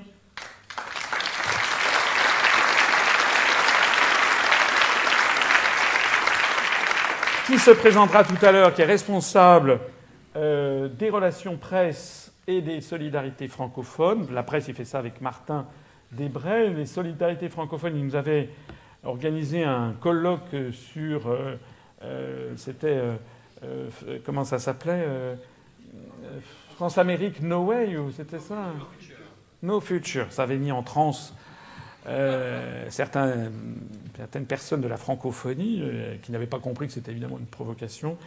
Euh, François-Xavier Grison, qui est diplômé d'HEC, ne vous fiez pas à sa mine, parce que d'aspect extérieur, il apparaît froid, un peu chiant, euh, un peu bourgeois, comme moi. Mais euh, c'est quelqu'un qui est très, très, très. Enfin, que j'aime beaucoup aussi. Enfin, tout, j'aime beaucoup tout le monde, d'ailleurs, c'est pour ça que je les. Les, que je les ai choisis pour cette liste. François-Xavier Grison est euh, à, voilà, à, l'esprit vif, euh, parfaitement assimilé ce mouvement. En plus, il a vécu, vous avez vécu au Liban, vous avez vécu en Afrique, vous avez vécu plein. Vécu, quelques mois par-ci, quelques mois par-là. Et par ailleurs, il est tête de liste euh, pour la région nord-ouest, privilège qu'il partage avec Dolores Baudelot, qui, je crois, est dans la salle. Elle est au premier rang. Euh, que je remercie aussi, euh, Dolores, qui est, une, euh, qui est venue parmi nous assez récemment et qui est ancienne attachée parlementaire, notamment d'un ministre connu. voilà, François-Xavier se présentera tout à l'heure, présentera tout à l'heure la, la, liste, la liste Nord-Ouest où ça se passe pas mal. Hein. Il fait évidemment quand il y a du public qui vient, mais où il a notamment décroché, vous l'avez peut-être vu, des, bons papiers, notamment dans, dans le Courrier Picard. On a eu un, on a eu un très très bon papier. Et puis également, il a eu un petit passage sur la télé Grand Lille, etc. Euh, Marvin Leroy.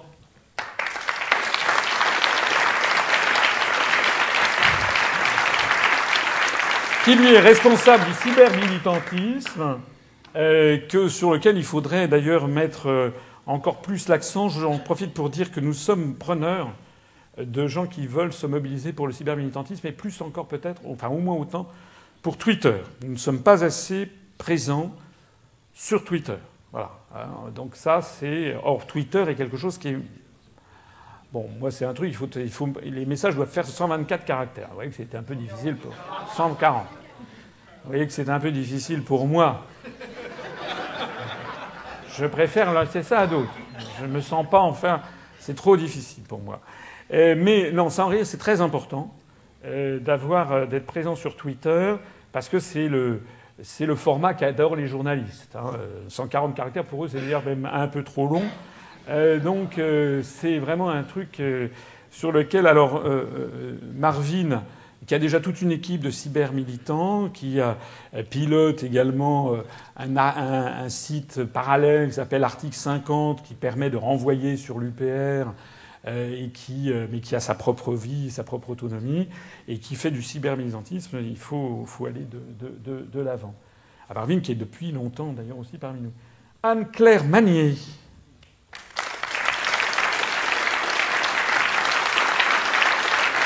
Anne-Claire Manier, euh, qui, euh, qui est notre docteur en musicologie, qui a fait une thèse en Bavière pendant quatre ans sur des opéras jésuites du XVIIe siècle. Il faut quand même le faire. Je dis ça avec beaucoup d'humour parce que moi j'adore la musique baroque. Mais euh, qui, est, euh, qui a donc vécu quatre ans en Allemagne, qui a un témoignage qui va dans le même sens un peu que, Vincent. Euh, je trouve bien qu'au au, Bureau national de l'UPR, nous ayons deux germanisants des gens qui parlent parfaitement l'allemand. Euh, je pense que ça n'existe euh, pas dans les autres partis. Hein. Les autres partis sont là, ils sont pour l'Europe, pour l'Europe, mais personne jamais n'a vécu dans les autres pays d'Europe. Hein. Ils sont pour l'Europe, mais en restant à l'intérieur du périphérique. Donc là, on a. Alors, Anne-Claire parle également l'italien, je crois qu'elle est, multilingue. Anne-Claire Magnier, qui, par ailleurs, par sa famille, ses parents, ses grands-parents étaient euh, instituteurs ou professeurs, enfin bon, a été élevée dans le principe de l'éducation républicaine. Et donc, elle sera euh, parmi nous responsable de la culture et de l'éducation, et notamment, je voudrais qu'on axe dans le cadre du programme qui a été présenté ici même le 3 décembre 2011, auquel je vous renvoie, mais que l'on insiste davantage sur cet aspect des choses dans, euh, les, mois qui viennent. Euh, l'éducation et la culture sont des choses quand même très importantes. Je ne voudrais pas que l'UPR ne soit perçu que comme un mouvement euh, ayant une réflexion en matière économique et financière, mais aussi, c'est pour ça d'ailleurs qu'on a un responsable agricole, agriculture, un responsable défense nationale, un responsable outre-mer. Vous l'avez compris, il s'agit en fait de se rapprocher d'une espèce de ce que les, Britanniques appelleraient un shadow cabinet, hein, une espèce de gouvernement alternatif où, euh, euh, vous n'êtes pas encore nommé ministre de la Culture à la place de Mme Filippetti. Cela étant, il serait difficile, il serait difficile de faire moins bien, je pense, euh, de faire moins bien. Nicolas Martin, dont j'ai parlé tout à l'heure.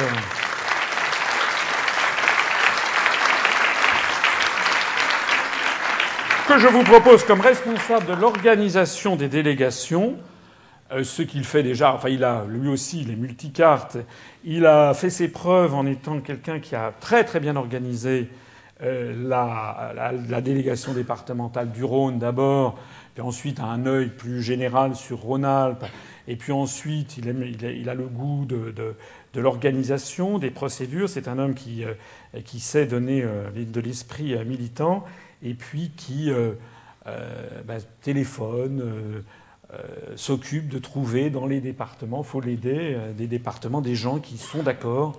Et j'aimerais qu'il y ait plus de femmes qui seraient d'accord pour prendre des responsabilités, puis qu'ils se fassent un jugement aussi. voilà, parce qu'il faut aussi que. Hein, on a quand même aussi un droit de regard sur ces, questions. Donc, qui nous a pas mal dépoté euh, le maillage du réseau, même si ça n'est pas encore euh, terminé. Euh, son objectif sera notamment de le terminer, et puis aussi d'avoir tout ce qui va avec, c'est-à-dire une espèce de, mémo du délégué départemental, une feuille de route que sans arrêt on améliore et on peaufine, l'organisation également, l'animation du réseau avec les délégués régionaux. À terme, ce seront les délégués régionaux quand on aura partout qui animeront leurs propres délégués. Mais pour l'instant, on n'a pas beaucoup de délégués régionaux.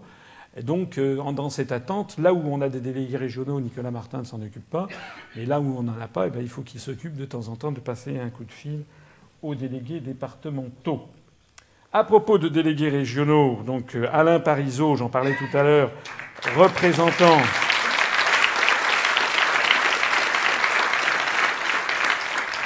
Les pays de la Loire, euh, donc Alain Parisot, qui est vraiment que j'ai appris à découvrir, qui est très très très précis, toujours, qui fait un peu comme, euh, euh, comme l'UPR, et qui fait ce qu'il dit et qui dit ce qu'il fait, et quelqu'un d'une très grande fiabilité, donc je le remercie profondément. On, a, on commence à avoir du monde hein, en région Pays de la Loire, notamment en Loire-Atlantique.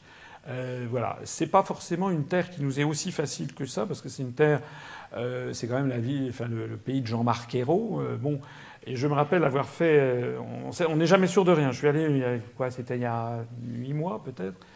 J'ai fait un voyage, j'ai fait des conférences sur place. On avait fait il m'avait organisé une conférence à Saint-Nazaire un soir, et puis le, lendemain soir, une conférence à Nantes. Et à Saint-Nazaire, ça a été le bide. Il y avait, il y avait 7, 8 personnes. 5, 6 personnes. Alors, il était là, il se demandait s'il allait se faire engueuler. Je ne suis pas du tout. Euh, pas du tout comme ça, parce que je sais tellement ce que c'est difficile. Moi, j'ai fait des conférences, il y avait deux personnes. Hein. C'est mon record. Dans le Lot-et-Garonne, quand il y avait zéro, j'ai dit non, ça serait de la gourmandise, je vais pas. Hein.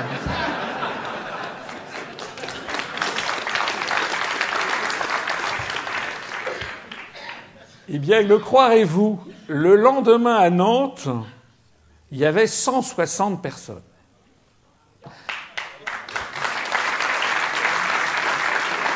Preuve que c'est pas preuve que c'est bizarre, euh, qu'il y a des alchimies qui se produisent. Ça dépend peut-être du titre des médias, de, la conférence. Ça dépend euh, si on est en concurrence au même moment avec, je ne sais pas moi, une euh, comment dirais-je. une, série, une série américaine à la télé du style, je sais pas quoi, moi. votre série préférée, c'est quoi vous? La mienne? Oui. The Wire. The Wire, bon. Non, mais je sais que François Xavier, lui, c'est plutôt les, les trucs de, Beyoncé. Euh, hein, méfiez-vous de l'eau qui dort avec François Xavier. Donc euh, voilà. Donc un soir, sept personnes, cinq personnes. Enfin, il y avait bon, il y avait lui, il y avait deux, trois personnes qui étaient. Vous y étiez même pas, peut-être bien. Si, si, vous étiez. Ah. Donc euh, il y avait moi. Donc on, on, au total, ça faisait euh, 11 personnes avec les bon, avec les organisateurs. Euh, mais le lendemain, ça avait été un très grand succès. Franchement, un grand, grand succès à, Nantes, où d'ailleurs Alain avait fait venir les, délégués départementaux. Notamment, je crois qu'il y avait, euh, y avait Lucio Stis, que j'ai vu tout à l'heure, qui est notre délégué dans la Mayenne, qui doit être quelque part. Et avait, ah voilà, c'est le chapeau qui bouge là-haut, euh, voilà.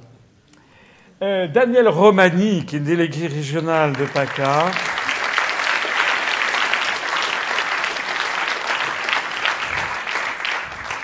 Alors Daniel Romani, qui est d'aspect extérieur, est assez différent d'Alain Parisot, hein, qui est euh, méditerranéen, hein, et qui. Euh, enfin, j'aime beaucoup Daniel Romani. J'aime beaucoup les autres, d'ailleurs, je vous l'ai dit. C'est vrai en plus, c'est sincère. Euh, Daniel a des qualités extraordinaires. D'abord c'est quelqu'un qui, a la chaleur méditerranéenne. C'est quelqu'un qui, euh, euh, je me rappellerai toujours comment pendant Lot-et-Garonne, il est venu avec sa camionnette avec laquelle il fait des cambriolages. Donc euh, il est venu. il est venu, donc on a poussé un petit peu les trucs qui avaient piqué dans des dans des dans des dans des résidences secondaires. Non mais Daniel, Daniel il est venu avec la camionnette, il en avait mis partout des affiches à, mon effigie, ce qui était assez satisfaisant pour l'ego. Euh, je lui ai dit, mais vous êtes sûr Et il a circulé. Bon, ça n'a pas eu un effet extraordinaire, quoique, quoique, on a quand même fait un score qui était de 0,6%, ce qui n'est pas beaucoup, mais on a quand même fait plus cumulé en 14 jours. Alors, personne ne nous connaissait. Zéro, hein on a quand même fait plus cumuler que le Parti pirate, plus le Parti libertarien, plus l'Alliance royale, ce qui n'est finalement pas, pas, si mal. Surtout qu'en plus de ça, dans le lot personne ne va sur Internet. Voilà. Et donc Daniel a plein d'inventivité. Il est notre tête de liste, avec d'ailleurs Anne-Claire Manier pour la région, pour la région euh, sud-est pour les européennes. Anne-Claire partage sa vie entre Lyon et, Paris. Elle est revenue de Munich. Euh, mais elle n'a pas l'esprit de Munich. Et Daniel, lui, est euh, du côté d'Avignon. Et Daniel connaît plein de gens, de, de, réseaux un peu euh, dans le monde de la culture, dans le monde du, show business, voilà. Et, il nous racontera peut-être tout à l'heure ce qu'il m'a dit l'autre jour au téléphone, qui m'a quand même fait pas mal rire. C'est parce qu'il a été suivi par France Bleu euh, pour une, il est allé distribuer des tracts et alors le, le, le, type qui était là avait un parti pris tout à fait, tout à fait incroyable à notre égard. Et puis alors, euh, il racontera ça mieux que moi tout, tout à l'heure. Et puis Karim Serran, qui n'est pas avec nous, mais qui sera là tout à l'heure cet après-midi.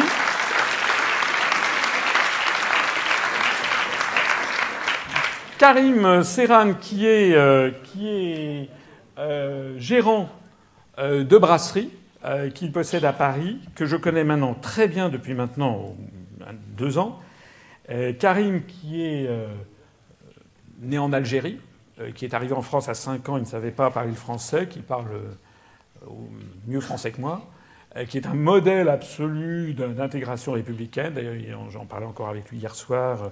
Il la garde un souvenir très ému de, de son institutrice. Quand il est arrivé à l'école, il ne parlait pas du tout le, français quand il avait 4 ans ou 5 ans. Et Karim, qui est euh, par ailleurs, euh, donc qui s'occupe beaucoup de, euh, de, son activité et qui est en, euh, qui connaît beaucoup de monde. Il connaît beaucoup de monde, y compris par son activité. Certains d'entre vous le connaissent. Il est au Botzaris. Il est en lien avec. Euh, il y a beaucoup de gens de la CFDT qui viennent à sa brasserie. C'est grâce notamment à Karim que j'ai été le croirez-vous, euh, invité par le Conseil économique et social. Vous savez que je suis allé au Conseil économique et social par l'intermédiaire d'un responsable de la CFDT euh, que m'a fait connaître, euh, Karim, euh, qui donc est un, homme de, de, de, réseau. Voilà. Ça fait 19, ça fait déjà pas mal. on verra. On verra à l'usage si c'est pas assez ou si c'est trop. Euh, si c'est trop, je ne sais pas comment on fera. Euh, si c'est pas assez, ben on pourra réformer les statuts. Je voudrais dire qu'il il y a une volonté, bien entendu, dans ce, dans cette, dans ce bureau national que je vous propose. Oh